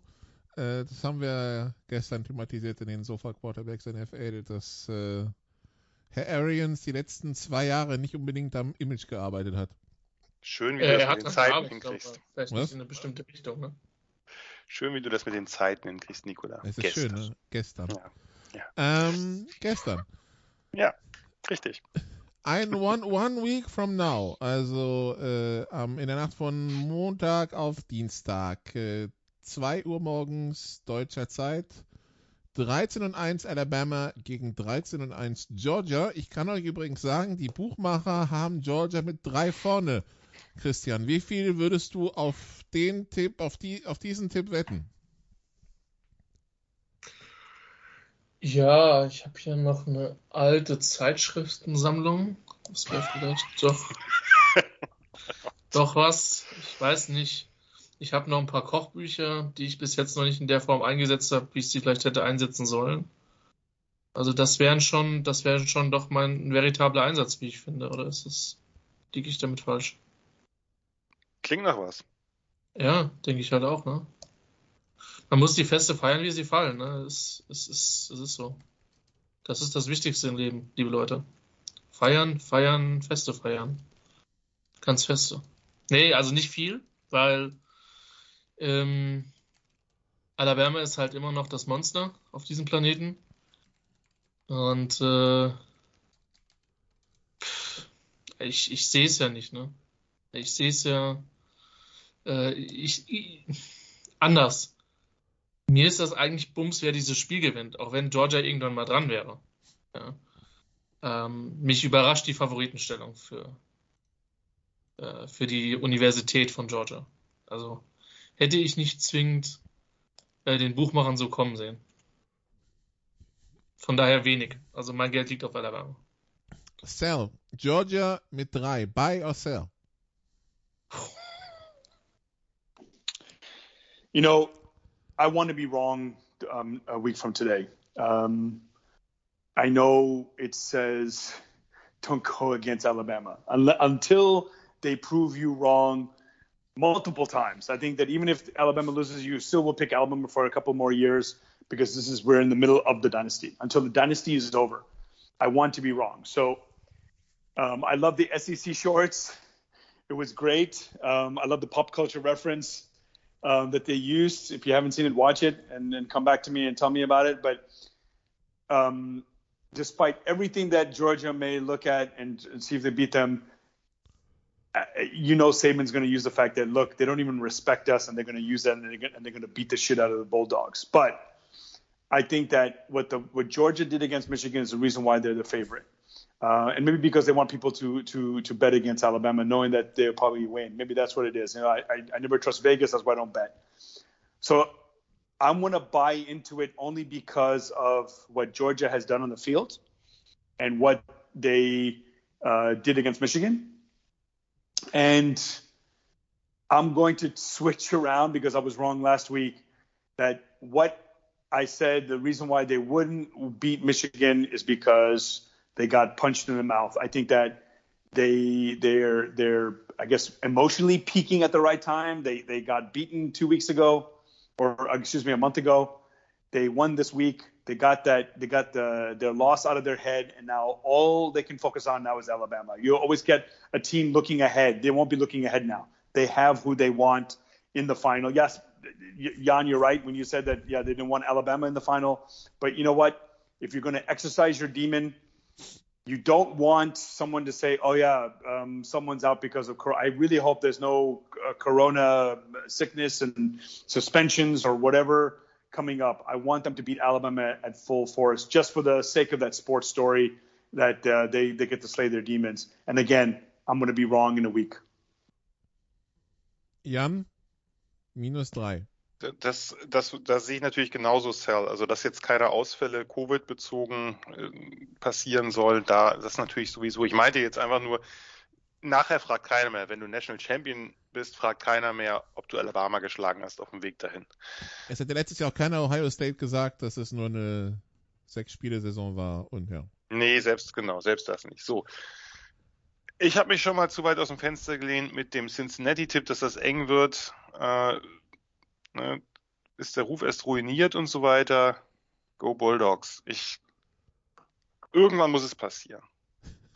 Und das, das Problem ist natürlich, ich hätte lieber auf die Bulldogs gesetzt, wenn Alabama Favorit gewesen wäre. Jetzt kommt Saban wieder mit seiner Red Poison an, die so yummy ist und äh, guck mal schon wieder äh, sind wir. Ich meine, ganz im Ernst, ich, ich muss ja mal auch ein bisschen grinsen. Ne? Also Bryce Young, einer der Top Recruits aus, dem, aus der High School, Five Star, ein richtig hoher Five Star, einer der zwei Top Quarterbacks neben Younger Lele in dem, in dem Cycle, gewinnt die Heisman Trophy. Was erzählt er? Er fühlte sich sein Leben lang irgendwie disrespected und er war immer der Underdog und so.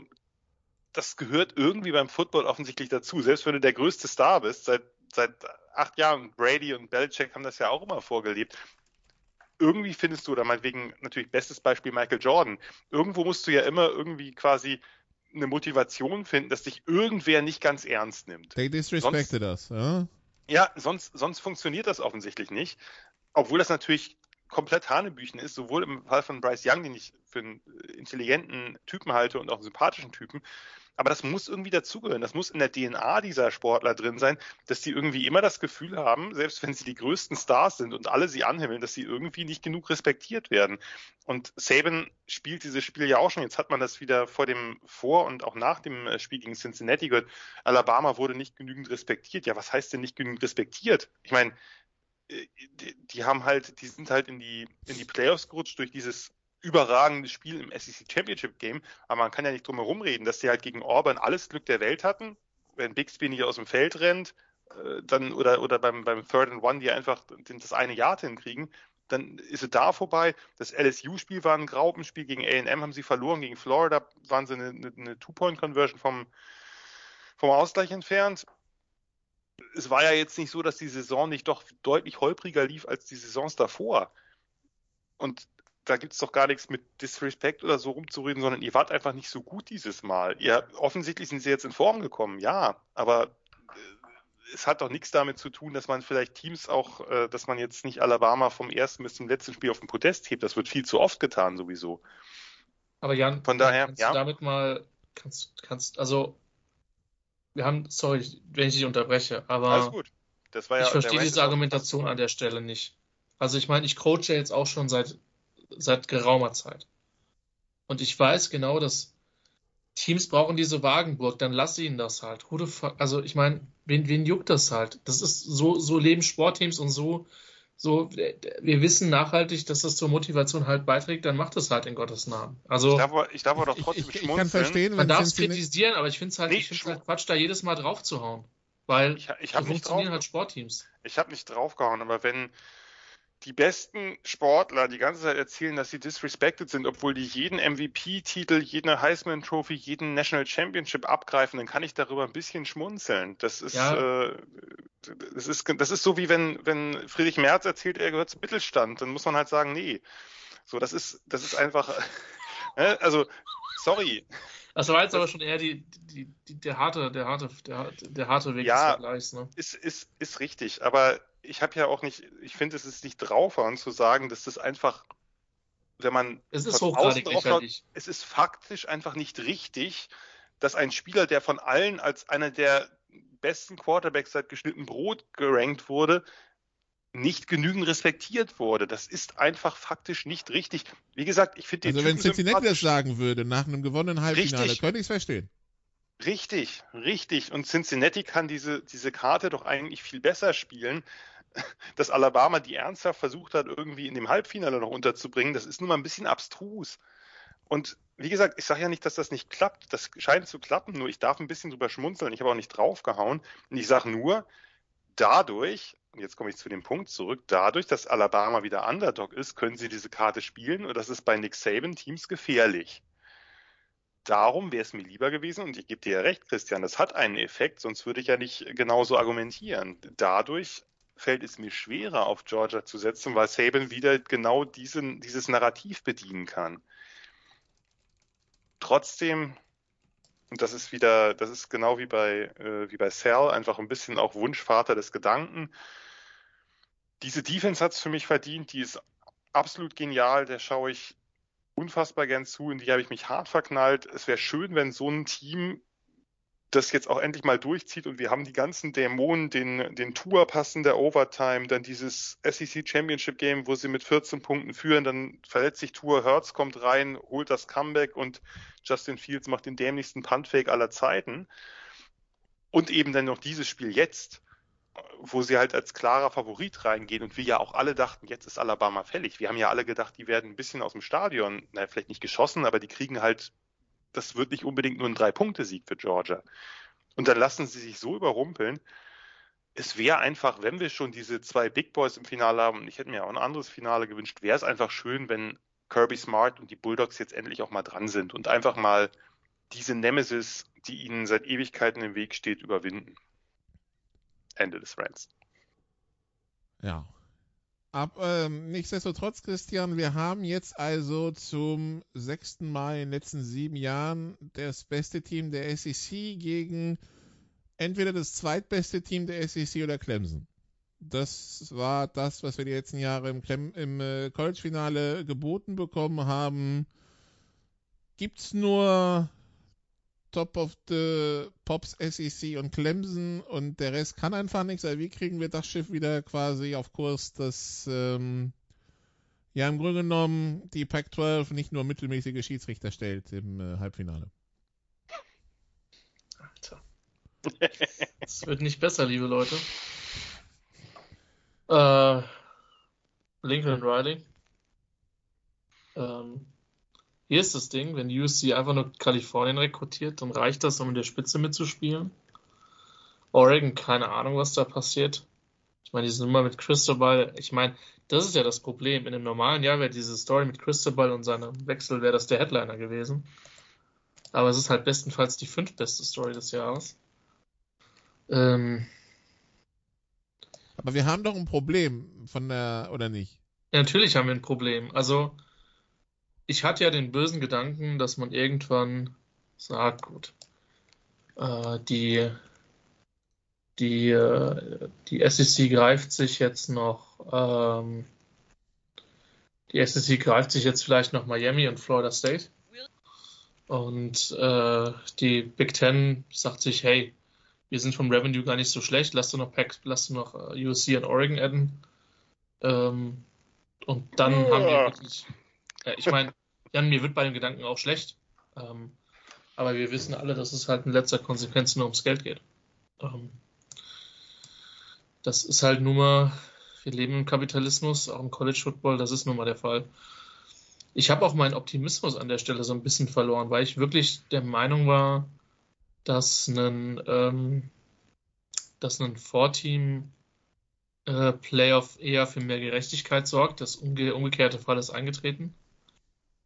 Ähm, wir wissen überhaupt noch nicht, ob, ähm, ob sowas wie ein, wie ein 12-Team oder 8-Team Playoff kommt, weil ähm, das Einzige, was ich in den letzten Wochen wahrgenommen habe zu diesen, Diskus zu diesen Playoff-Diskussionen, war eine massive Uneinigkeit der beteiligten Akteure, also namentlich der Commissioners der Major Conferences plus äh, Notre Dame.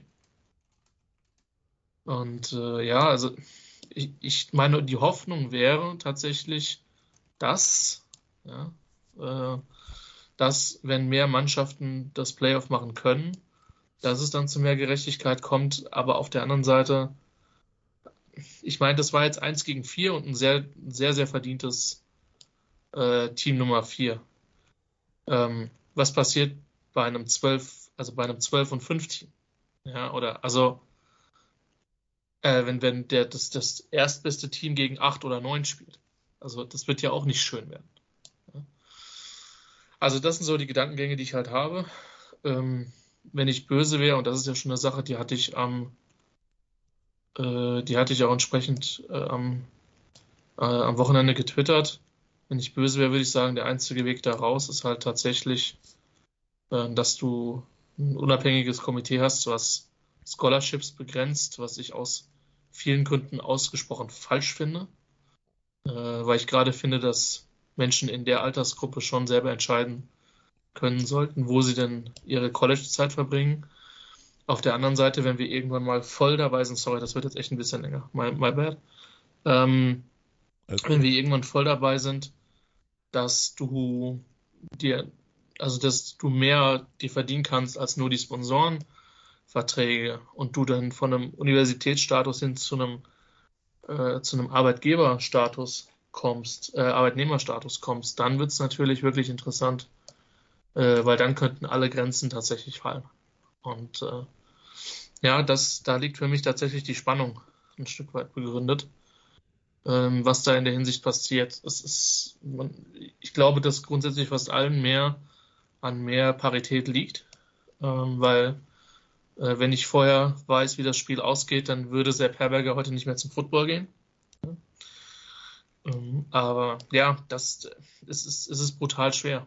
Und natürlich hat zum Beispiel eine Conference wie die SEC überhaupt kein Interesse an der Parität, sondern die sind eigentlich ganz zufrieden, dass ihre, ihre Leute gerade dominieren ohne Ende und der Wert dieser Conference quasi minütlich steigt. Rand Ende. Irgendwer eine Lösung, wie wir das wieder. Ich habe eine Frage, Christian. Was, ja. also Scholarships sind ja begrenzt. Hm? Ja. 85. Ja. Ja, aber das was, Problem ist halt, der Bama vergibt, lass mich doch mal ganz kurz, vergibt Nikola, gefühlt 85 gefühlt an Five Stars. Lass mich doch mal ganz kurz den Gedanken zu Ende fassen, bevor ja. du reingehst. Du meinst eine Begrenzung der, dass man nur so und so viel Five Stars, Four Stars signen darf. Das wäre, weil da müsste man jetzt überlegen, nach welchem der Recruiting Services genau. das. Genau. Also ich glaube, ich glaube, da, da kommt man, da kommt man also, in ein schwieriges Gewässer. Ja, ich halte das komplett für unrealistisch. Ähm, ich habe halt den Vergleich, den ich am Wochenende gezogen habe, war das Draft Advisory Board, nur halt eben mit einer bindenden Wirkung. Mhm, okay. Ähm, auf der anderen Seite, das Ding ist halt, wir werden halt immer von Interessen und von fehlgeleiteten oder berechtigten Interessen reden. Das ist halt, also, ähm, es, es, ich kann, kann, also es ist, unab, es ist halt kompletter Quatsch zu glauben, dass irgendjemand in der Hinsicht objektiv sein könnte oder kann. Ja. ja. Ähm, das kann einem aber auch ein Stück weit Sicherheit verschaffen, weil wenn sowieso keiner objektiv sein kann, dann kann ich es ja auch einfach machen. Also was, was hält mich davon ab, zu sagen, so wir etablieren das jetzt quasi als unser, als unser Modell. Ja, ähm, aber es ist kompliziert. Und wenn irgendwie, ich weiß jetzt nicht, wie es dieses Jahr war, aber ich in den letzten Jahren zum Teil halt eben ähm,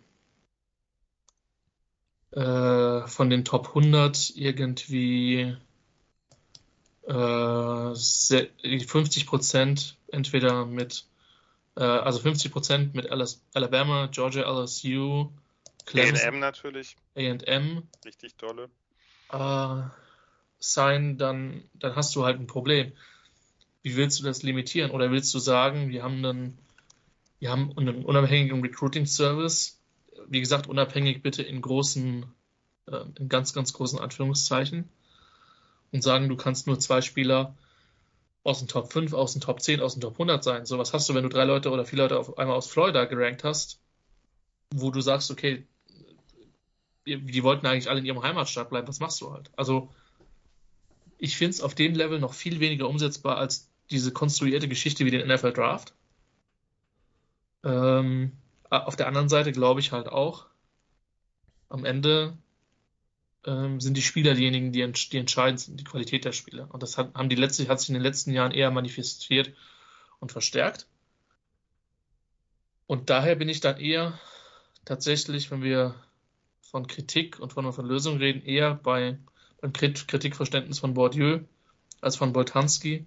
Dass es da, glaube ich, wenn du Parität willst, eher die radikale Lösung braucht als eine Politik der kleinen Schritte. Eieieiei.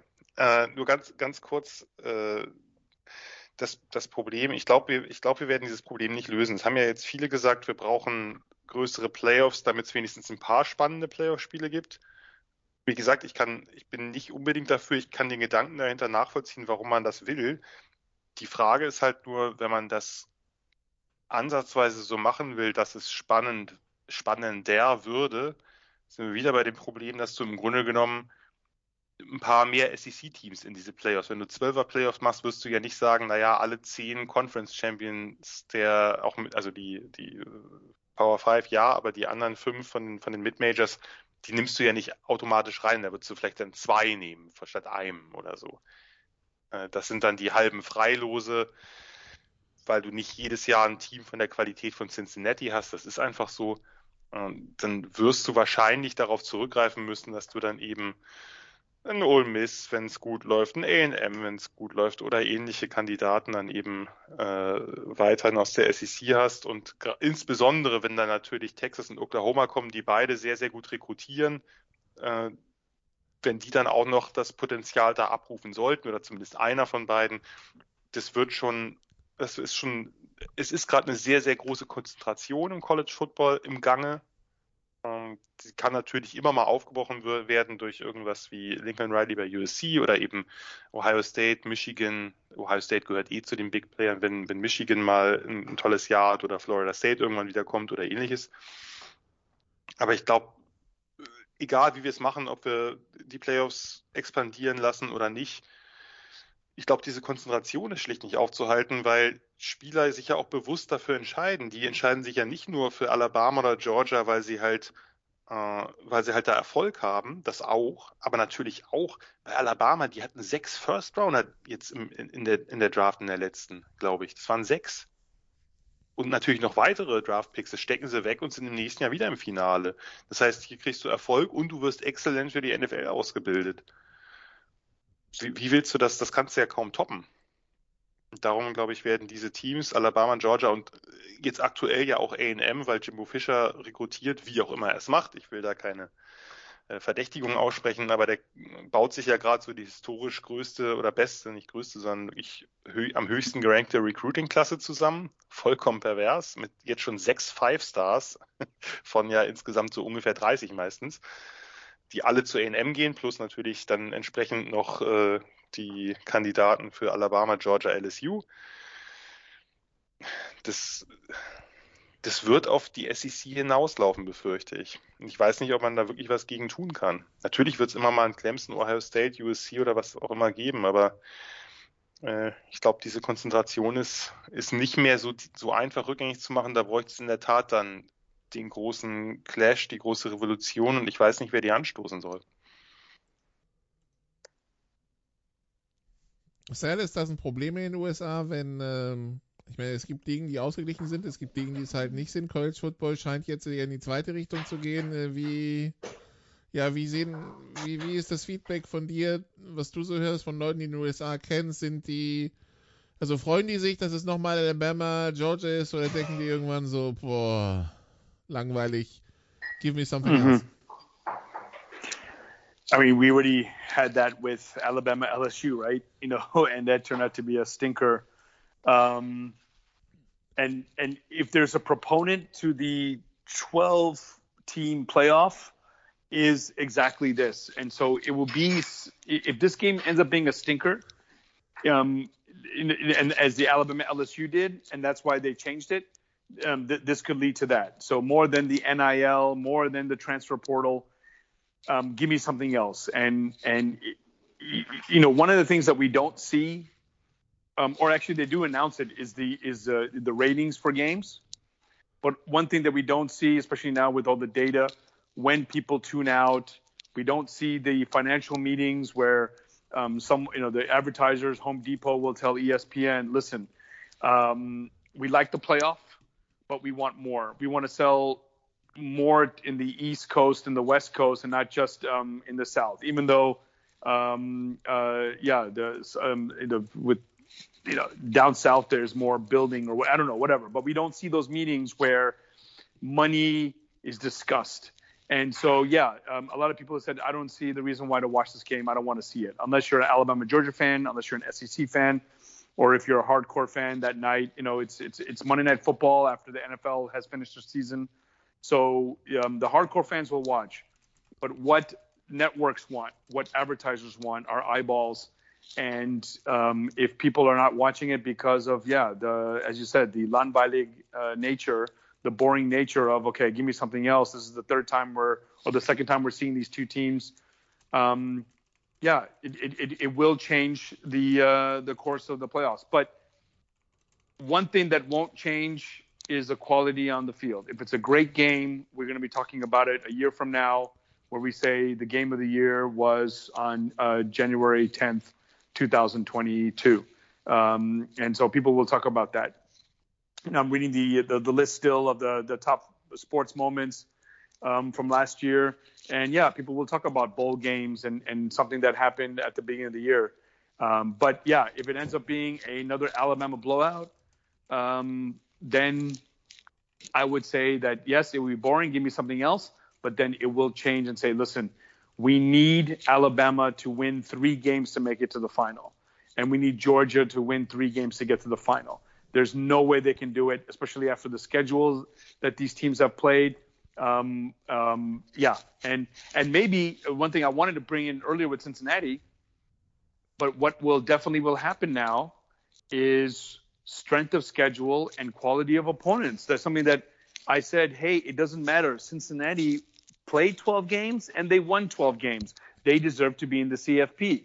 Well, I'm sorry, 12 games in the AAC versus 13 games in the Big 12 minus two or the um, or the Big 10 plus four is much different than what Cincinnati played. So in Oklahoma, maybe even a Ohio State, as they did that first championship season, they snuck in over Baylor and TCU. And if you look back, that was probably a good decision. So this may affect the Cincinnati decision. Will say, is Cincinnati really the the, the fourth best team? Just so that and Alabama doesn't have an easy way to, that we just don't punch their ticket after the first 30 minutes of playing. So this may change the criteria for the next few years, and then this will end up being um, when we have a 12-team playoff, we can say this was the reason why. Uh, because we don't want to see Alabama, Georgia. We don't want to see SEC versus SEC. And God forbid, we may even see three SEC teams one year, and that will change the the, the playoff um, landscape for sure. The, the the playoff structure, excuse me, and the landscape. Aber sehr, also nee, sag du. Ich hätte noch zwei Punkte. Es ist ja übrigens mhm. bezeichnet, wenn man sich diesen fünfstündigen Podcast, den wir gerade aufnehmen, anhört, wie wenig es auch um andere Bowlgames geht. Und Jan, Nikola, Sal, was mir noch wichtig wäre, dass einer von euch auf den von mir sonst sehr geschätzten Kirk Herbstreit draufhaut. Für was diesmal? Das wäre, das hm? wäre der nächste Punkt. Ja, Jan, dann hau doch drauf. Du weißt ja, worum es geht. Ja, Kirk Herbstreit hat sich mal wieder, äh, er hat ja in den letzten Wochen und Monaten noch den ein oder anderen Aussetzer gehabt. Jetzt hat er sich dazu zusammen mit Desmond Howard, das sollte man nicht vergessen, der hat sich, der hat sich ähnlichem, äh, der hat diesen Schwachsinn mutiert, und ich muss das so deutlich sagen, hat Kirk Herbstreit äh, sich da hingesetzt, nachdem er ja vorher in der Nacht vorher schon ein Spiel kommentiert hat, wahrscheinlich auch gut übernächtigt war und gesagt, ja, ähm, ich äh, glaube, die Spieler haben heute eigentlich lieben die Football gar nicht mehr, weil die ja äh, ihren Opt-outs wählen äh, bei den diversen Bowl Games. Ja, ist natürlich schön, dass das ein, äh, eine ESPN-Nase sagt, äh, die sich damit eine goldene Nase verdient, während andere eben da für lau spielen äh, und eben notfalls ihre NFL-Karriere gefährden mit einer schweren Verletzung. Es ist natürlich dann auch klassisch, dass der eine Top-Quarterback, der eben sagt, ich spiele meinen, ich spiele New Year's Six Bowl, nämlich Matt Corral von Ole Miss, dass der sich im ersten Viertel gleich wahrscheinlich zumindest nicht ganz leicht verletzt hat. Ja, dass der, der eine, bei dem man gesagt hat, guck mal hier, das ist das leuchtende Vorbild, weil Kenny Pickett geht raus und Kenneth Walker geht raus. Wir hatten da ja ähm, in, der, äh, in der Woche davor oder in der Ausgabe davor schon mal drüber gesprochen.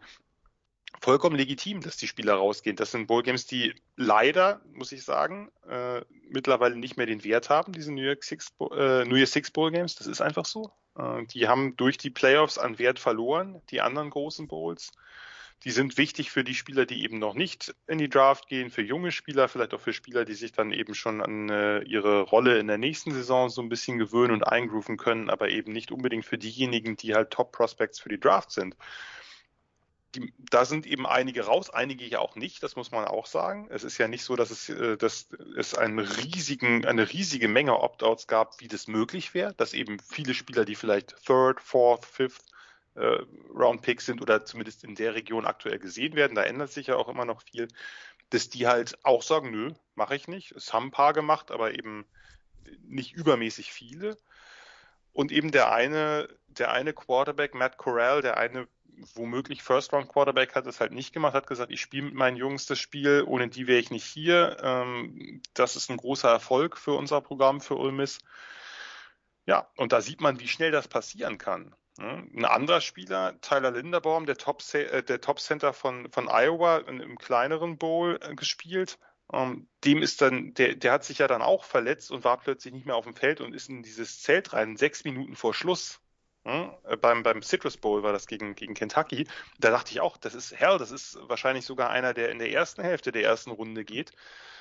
Ähm, hoffentlich ist nichts Schlimmes passiert. Der kam dann zurück, hat sogar noch gespielt, äh, was ich riskant genug fand. Aber da irgendwelchen Spielern, die ihr ganzes Leben lang für diese Karriere gearbeitet haben, die eben nicht mehr, die eben nicht Geld verdienen für das, sie können jetzt durch NRL halt anderweitig Geld generieren oder Einkommen generieren im College seit neuestem. Herzlichen Glückwunsch.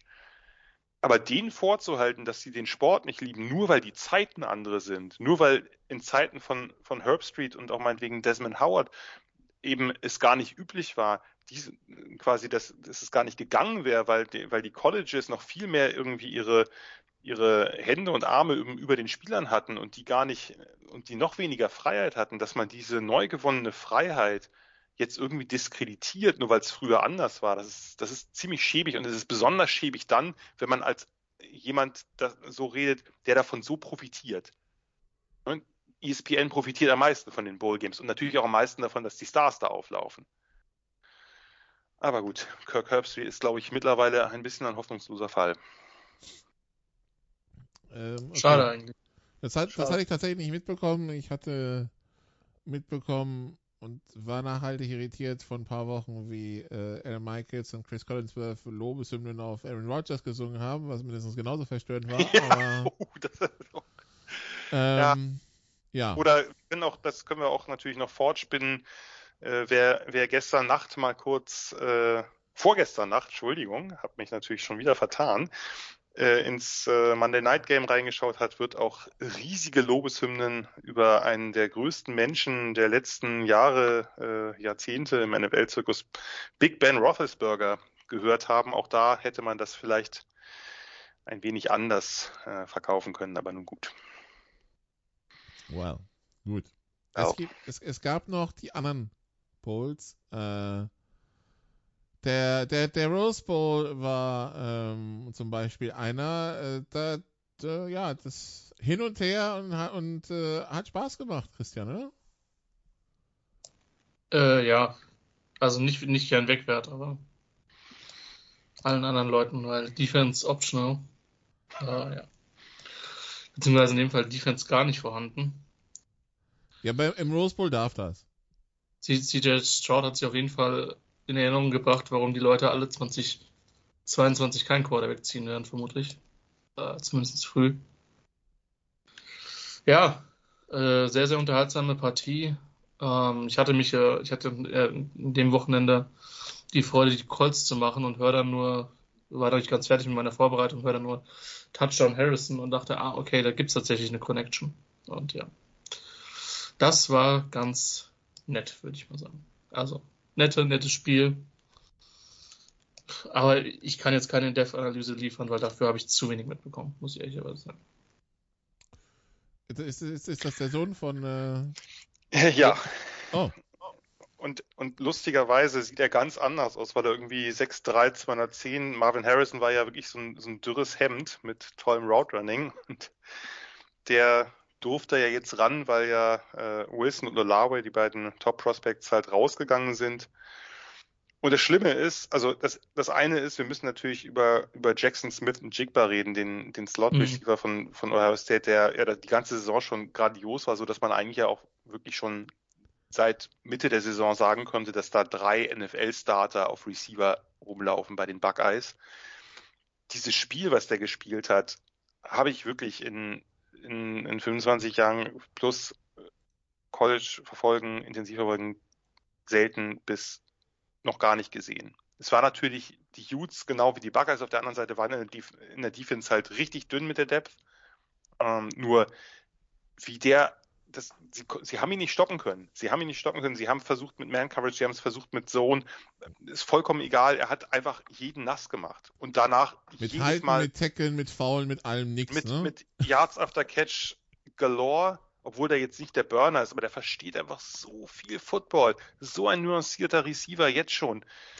Unglaublich, wirklich unglaublich. Und dann hast du, und dann denkst du, naja gut, die müssen ja nur den, die müssten ja eigentlich nur ihn stoppen.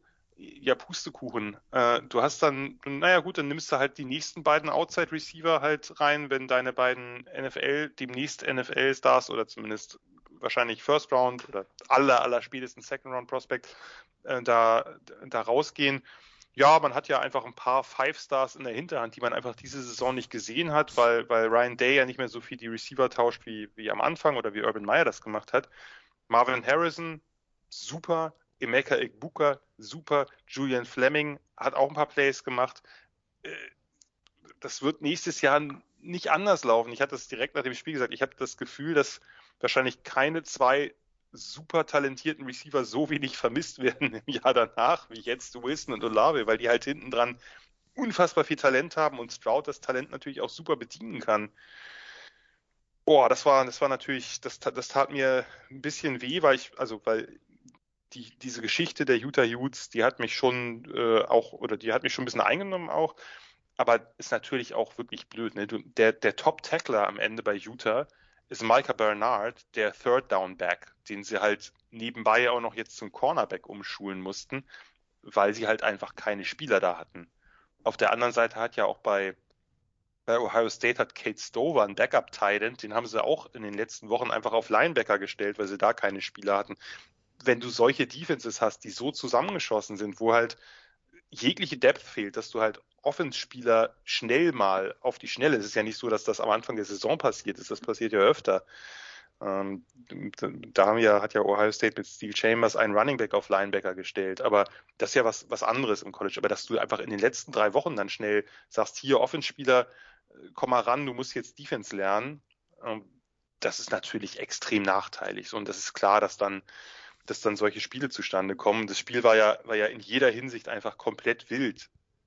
Mit, da war ja dann noch der, der Kick-Return-Touchdown dabei äh, äh, von Britton Covey und ähnliches in der ersten Halbzeit. Dachte man ja, dass, oder hatte man ja den Eindruck, Utah gewinnt das, einfach weil, weil sie eben die Chancen so genutzt haben und die paar Fehler. Dieser, dieser Run von Cameron Rising, von dem Quarterback, wo er eigentlich ja in dieser Traube schon schon gestellt ist und sich da irgendwie rausspinnt und dann einfach zum Touchdown läuft, zum langen. Das war ja wirklich absolut, war ja ein Freakplay nach dem nächsten. Und dass die ernsthaft äh, dann als als sich Rising verletzt am Ende, dann kommt ein Quarterback rein, der hat noch keinen einzigen Pass geworfen. Was macht der? Läuft quasi initiierten Drive und wirft dann einen Touchdown-Pass zum Ausgleich. Ohio State hat dann noch die Antwort drauf gehabt am Ende mit dem, mit dem Drive zum Field Goal, aber das war ja wirklich Scheibenschießen auf beiden Seiten. Das kann man ja, kann man ja nicht anders sagen. War spaßig, aber ja, weiß ich nicht, ob das, das Niveau jetzt wirklich so richtig, richtig hoch war, außer das, was, was Stroud da gezeigt hat mit, mit Smith und Jigba und auch den anderen Receivern, die Pässe, die der da rausgehauen hat, an die Seitenlinie, das habe ich selten gesehen. Dieser eine Drive, wo er hintereinander Ikbuka und Harrison was, glaube ich, zweimal an der Seitenlinie einen Pass wirft, der, der, die sind gut gedeckt gewesen, die Receiver. Zentimeter genau in die Arme, äh, obwohl da nicht mehr viel Platz war, auch zur Seitenlinie oder so. Das war schon, das ist schon ultra beeindruckend gewesen. Also kann ich nicht, kann ich nicht anders sagen. Und wir haben nächstes Jahr auf jeden Fall mit, mit Stroud äh, und natürlich Bryce Young werden wir spannende Diskussionen haben, also über nächstes Jahr, nee, nächstes Jahr sozusagen, dann in der, in der Draft, nächste Saison vor allem natürlich vorher. Und ich habe das Gefühl, Ohio State geht nirgendwo hin. Die sind nächstes Jahr einer der absoluten Top-Favoriten, trotz ihrer, trotz ihrer Abgänge. Ah, endlich mal ein anderes Team in den Playoffs und im Finale mit Ohio State. Das ja, wirklich mal, ja, ja, aber ganz im Ernst, die haben sich ja jetzt den Jim Knowles, den, den DC von Ohio, äh, von, von, von, äh, von Oklahoma State geholt, den ich total spannend finde, dessen Defense halt richtig, richtig gut war, mit deutlich weniger Talent, als das bei den Buckeyes ist. Wenn der halt die Defense wieder gerade kriegt, dann mit dieser Offense, mit Stroud, mit Smith und Jigba mit Travian Henderson, dem Running Back, der jetzt gar nicht so eine große Rolle gespielt hat, aber ein absoluter Big Play Runner ist. Plus, wenn jetzt Marvin Harrison Jr. in die Fußstapfen seines Vaters tritt, nur dass er halt nochmal ein ganzes Stück größer und schwerer ist. Ich will ihn nicht jetzt mit dem Hall of Fame Receiver vergleichen, aber das sah schon eindrucksvoll aus, wie ein so großer, also so ein Big Receiver, wie gut der Routen gelaufen ist, auch an der, an der Goal Line, wie er da den, den Corner einmal komplett auf den falschen Fuß gestellt hat. Das kann schon eine ziemlich krasse Offense werden und auch ein ziemlich krasses Team werden. Weiß ich nicht, ob äh, das so gut ist für die, für die Ausgeglichenheit in der Big Ten, aber das werden wir dann sehen.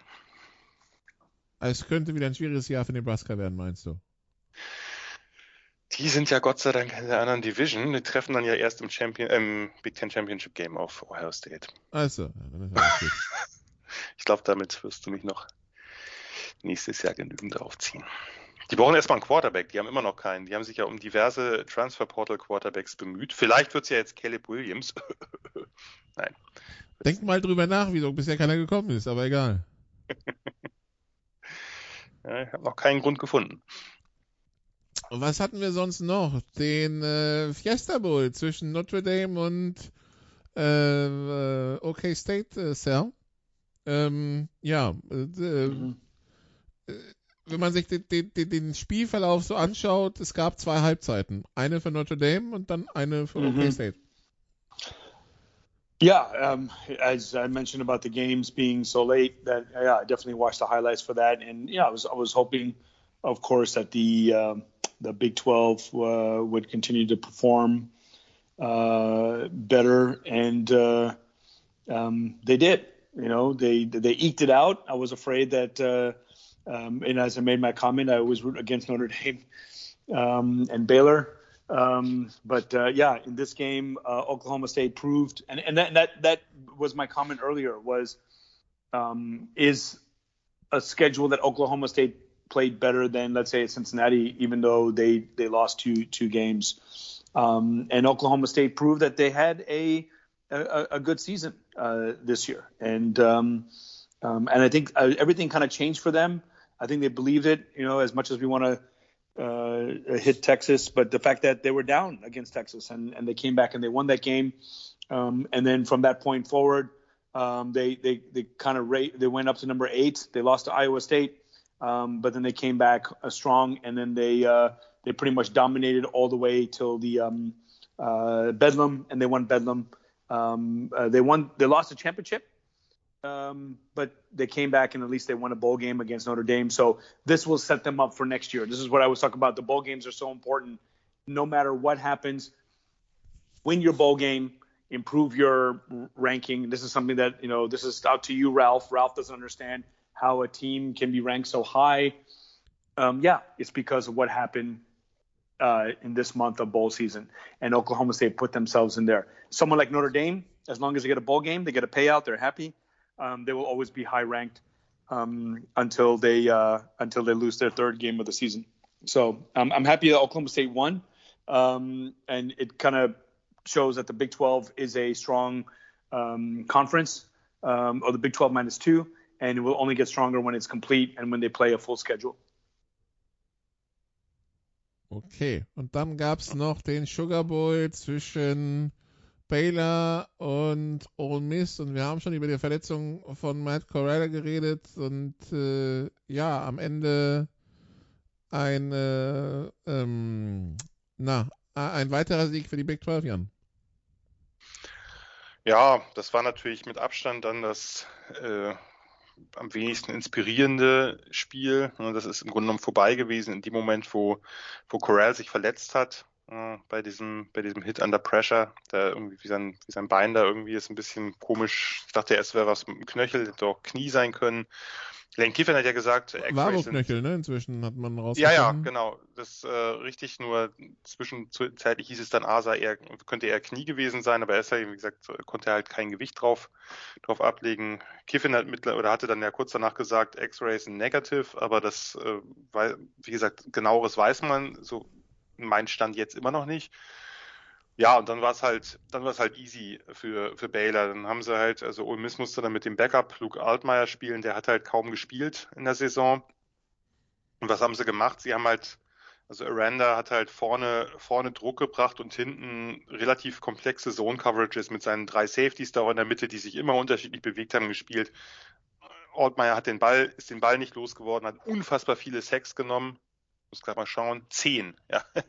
Da wird es natürlich schwierig die Defense von Ole Miss hat richtig, richtig gut lange gespielt. Äh, hat, man sieht ja auch an den, wenn man sich die Statistiken von Baylor anguckt in der Offense, da ging lange nicht so recht viel zusammen. Bohannon, der Quarterback, hat 40 Yards, für 40 Yards geworfen bei 17 Versuchen. Das ist natürlich jetzt eher unterirdisch. Und äh, ja, dann kamen sie erst, äh, es war dann wirklich erst im, im, vierten Viertel, wo sie dann, äh, wo sie dann wirklich, äh, wirklich losgelegt haben, wo sie dann eben Abram Smith, der, der, der Running Back, ähm, den langen Lauf hatte, wo sie dann eben mit einem, einem Speedster-Receiver, das ist ja auch immer schön, dass dann ab und zu mal so ein, so ein Spieler eingesetzt wird, der in der Saison wenig Spielzeit hatte, kann man sich halt irgendeinen Play überlegen, der dann Jet Sweep reinläuft, äh, ein Freshman Speedster, so ein, so ein, so ein dürrer Haken da, ähm, dann war es halt, dann war halt am Ende durch. Das war dann, ja, verdient, also absolut verdienter Sieg, aber hängt natürlich vor allem damit zusammen, dass äh, dass Corral da nicht spielen konnte, denn sonst wäre das sicherlich ein bisschen anders gelaufen, sonst wäre das spannender gewesen. Natürlich ein toller Erfolg für Baylor, toller Erfolg dann eben auch für die Big 12, dass sie beide Spiele gewinnen. Das andere war natürlich sehr spektakulär. Ähm, Baylor mitten in der Nacht für uns und dann als Corral raus war, habe ich gesagt, nee, das reicht mir, mein Akku ist leer, ich äh, schaue mir den Rest morgen an. Und habe nicht so. lässt nach. Ja, muss ich zugeben. Nicht gedacht, dass das jemals passiert. Ich muss, ich muss aber auch zugeben, also diese, die, die Halbfinals bei mir waren schon so ein bisschen so ein Downer. Jo. Ja, aber ich meine, man hat halt Fiesta Bowl, also am nächsten Tag Fiesta Bowl und Rose Bowl, das war ja, wird ja einem gerade für Leute, die auf offensives Spektakel stehen, äh, wurde ja einiges geboten. Äh, das ist ja, das hat das Ganze ja wieder so ein bisschen wettgemacht. Äh, aber und Notre Dame hat immer noch keinen großen Bowl gewonnen seit 1993 oder so. ähm, sorry. Äh, das äh, äh, hat man ja, also wie gesagt, war, waren zwei Halbzeit, hat man ja nicht unbedingt mit gerechnet, aber das war doch, das war doch zumindest ein bisschen unterhaltsam. Der, der frühe und, und mittlere Abend oder die frühe Nacht dann auch äh, des 1. Januars hatte es doch ein bisschen in sich. Ich verstehe auch nicht, wieso am 4. Januar Cell irgendwelche Super Bowl schaut, statt äh, das Spiel jetzt am 4. Januar 2006 war, aber das kann uns Cell vielleicht erklären. Well, again, you know, the, the seasons start later. The uh, the playoffs have expanded, and uh, the NFL. I mean, I'm, if you ja, aber know, warum schaust du heute nicht Texas gegen USC? Wieso, wieso müssen das die Giants sein? Heute vor 16 Jahren.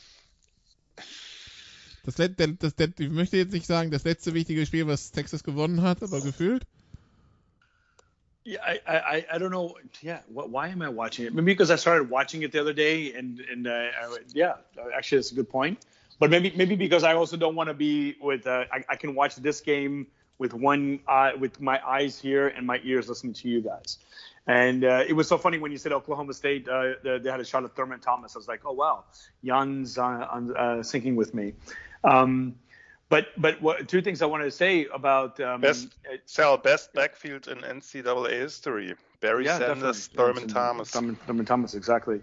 Um, no, the um, the when you mentioned about Notre Dame, and and, and of course the the Big 12, but you know it, it was these games that I was looking at as to could they have been better than Cincinnati. You mentioned about being downers, Nikolai. Maybe that's a good sign. Maybe the final will be good. Maybe that once the teams realized, once Alabama and Georgia realized that their competition was not going to show up, they just um, ran the ball and then just controlled the clock until you know they always say when you have a big lead, the clock becomes your enemy. So maybe that's why they were downers was because the other teams didn't show up. Um, but yeah, that's the the things like you know a lot of times the semifinals are are crackers and and you know again a Notre Dame, Oklahoma State, Oklahoma, uh, maybe even Oregon. I don't know. Um, a- anyone else would have been better. And and you know in the in the olden days, going to the Fiesta Bowl, going to the Orange Bowl, going to the Sugar Bowl, Cotton Bowl were nice. Um, uh, um, uh, consolation prizes because you would end your season there. Um, and uh, you know, for Notre Dame, they only lost one game. They lost in Cincinnati, and you know that was the only reason why they didn't make it was because they lost in Cincinnati. Um, and uh, I would go back again, and if you would do revisionist history, would they have made it? But anyway, the Fiesta Bowl used to be a con- good consolation prize, um, and you know, it, it doesn't mean anything to, uh, to Notre Dame now. They want to be in the CFP, and that's what they want to be. So maybe this will all lead to two teams that deserve to be in there, and and, and they'll play well. But I think that the um, the other teams that um, who didn't finish out, I think that's where building on my point again that uh, it may expand the playoffs so that we have eight teams. I would love to see eight teams going in and playing because I, I think at one time we had what seven teams with one loss, six, six or seven teams with one loss, uh, heading into the final two weeks of the season, and things kind of settled um, for everyone. Um, imagine if we had an 18 playoff and we would have had those teams, the Notre Dames, the Oklahomas, the Oklahoma States, battling, and even Ohio State somehow sneaking in to to to make it a uh, a March Madness like tournament, um, as you brought it up last week, Nikolai um, that a, a March Madness like tournament where now everything's open. Just play your play your best 60 minutes and see if you can make it to the championship game. Ja, also ein Spiel, nee, zwei Spiele sind es noch. Heute Nacht ist noch irgendwo, glaube ich, ne? Ähm, Heute Nacht ist mhm. noch ein wahnsinnig wichtiger Bowl zwischen Kansas State und LSU. Wir müssen ihn alle Oh, ja. unbedingt sehen. Äh, gestern Nacht, sorry. Schon wieder. Ja, Ja. guess. Äh, um drei Uhr morgens. bitte, es gibt noch ein wichtiges Spiel am Samstag. Am Samstag. Schon wieder Horizon ey, ey. irgendwas oder was? Nee, Montana Äh, State, North äh, Dakota State. FCS Ah, das ist richtig. And I don't know if it's I- and I don't know if it's it's that stadium. I don't know what what do they call it now? Um, uh, Reliant Energy uh, when it first opened up.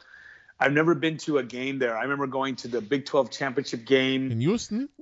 in Houston. Something about that arena, the games there just don't mean anything. You know, I went I went to the Texas Arkansas um, Texas Bowl. Um, yeah, we lost, okay, it could have been a good game. And then I've been to a Big 12 championship game there.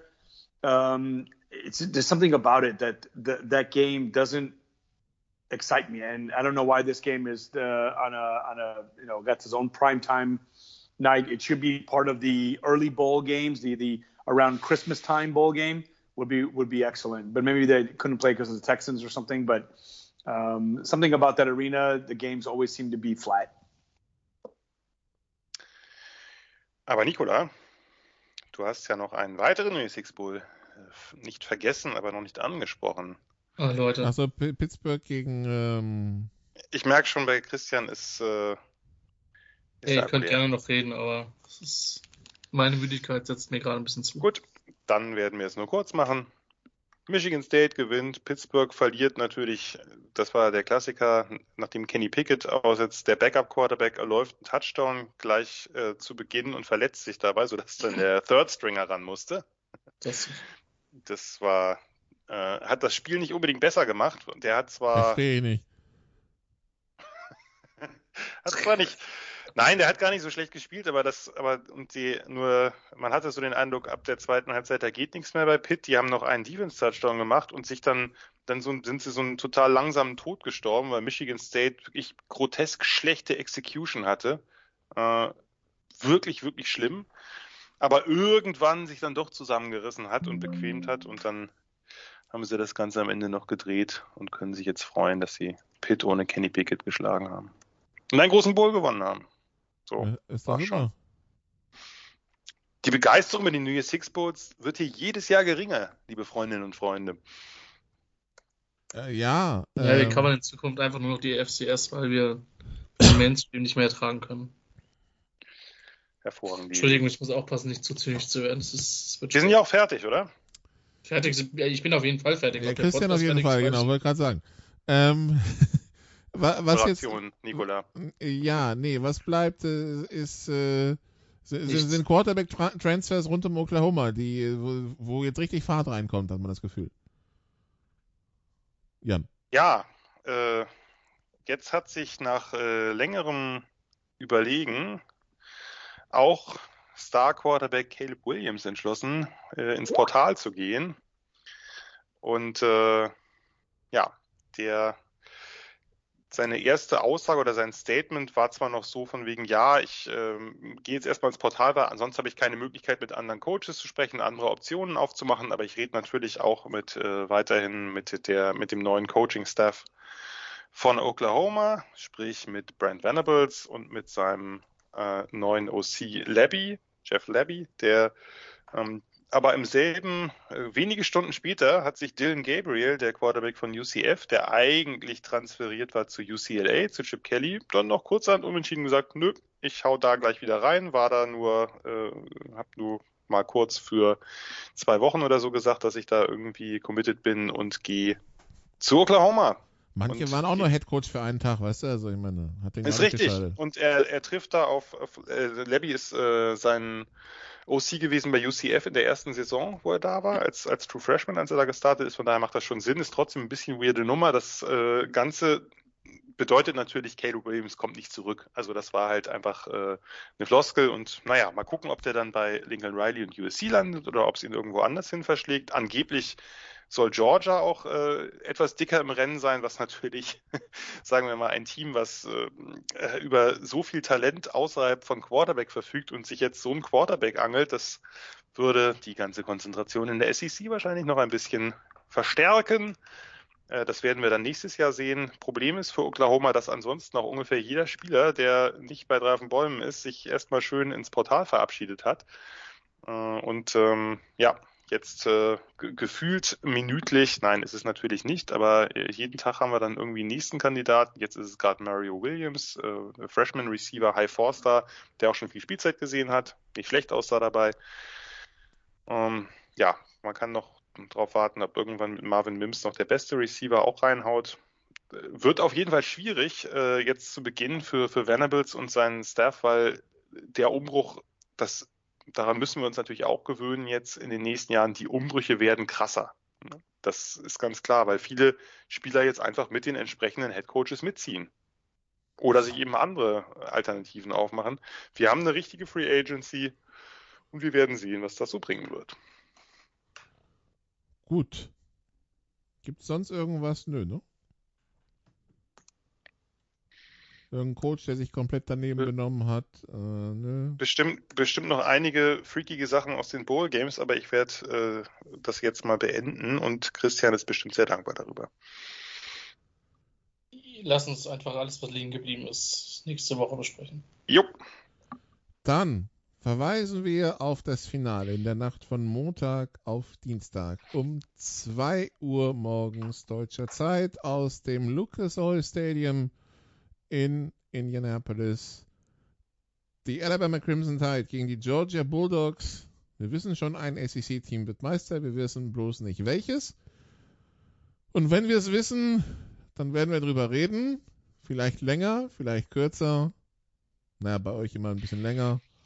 Und äh, das werden wir dann nächste Woche tun. Und bis dahin sagen wir Danke für die Aufmerksamkeit. Danke Jan, danke Christian, danke Sal, danke liebe Zuhörer und äh, viel Spaß bei Woche 18 in der NFL und viel Spaß beim College Football Finale und äh, bis zum nächsten Mal. Ciao. You did what you had to do and you won the game. Das waren die Sofa Quarterbacks mit der Extravaganza zur National Football League auf Sportradio 360.de. Wenn Sie Fragen, Anmerkungen, Gegenbeispiele haben, schreiben Sie uns entweder auf unserer Facebook-Seite über unseren Twitter-Account at sportradio360 oder direkt an steilpass at sportradio360.de. Great job, guys! Und versäumen Sie nicht unsere nächste Big Show jeden Donnerstag neu auf www.sportradio360.de. One day at a time. Keep getting better as a football team, and we'll see what happens.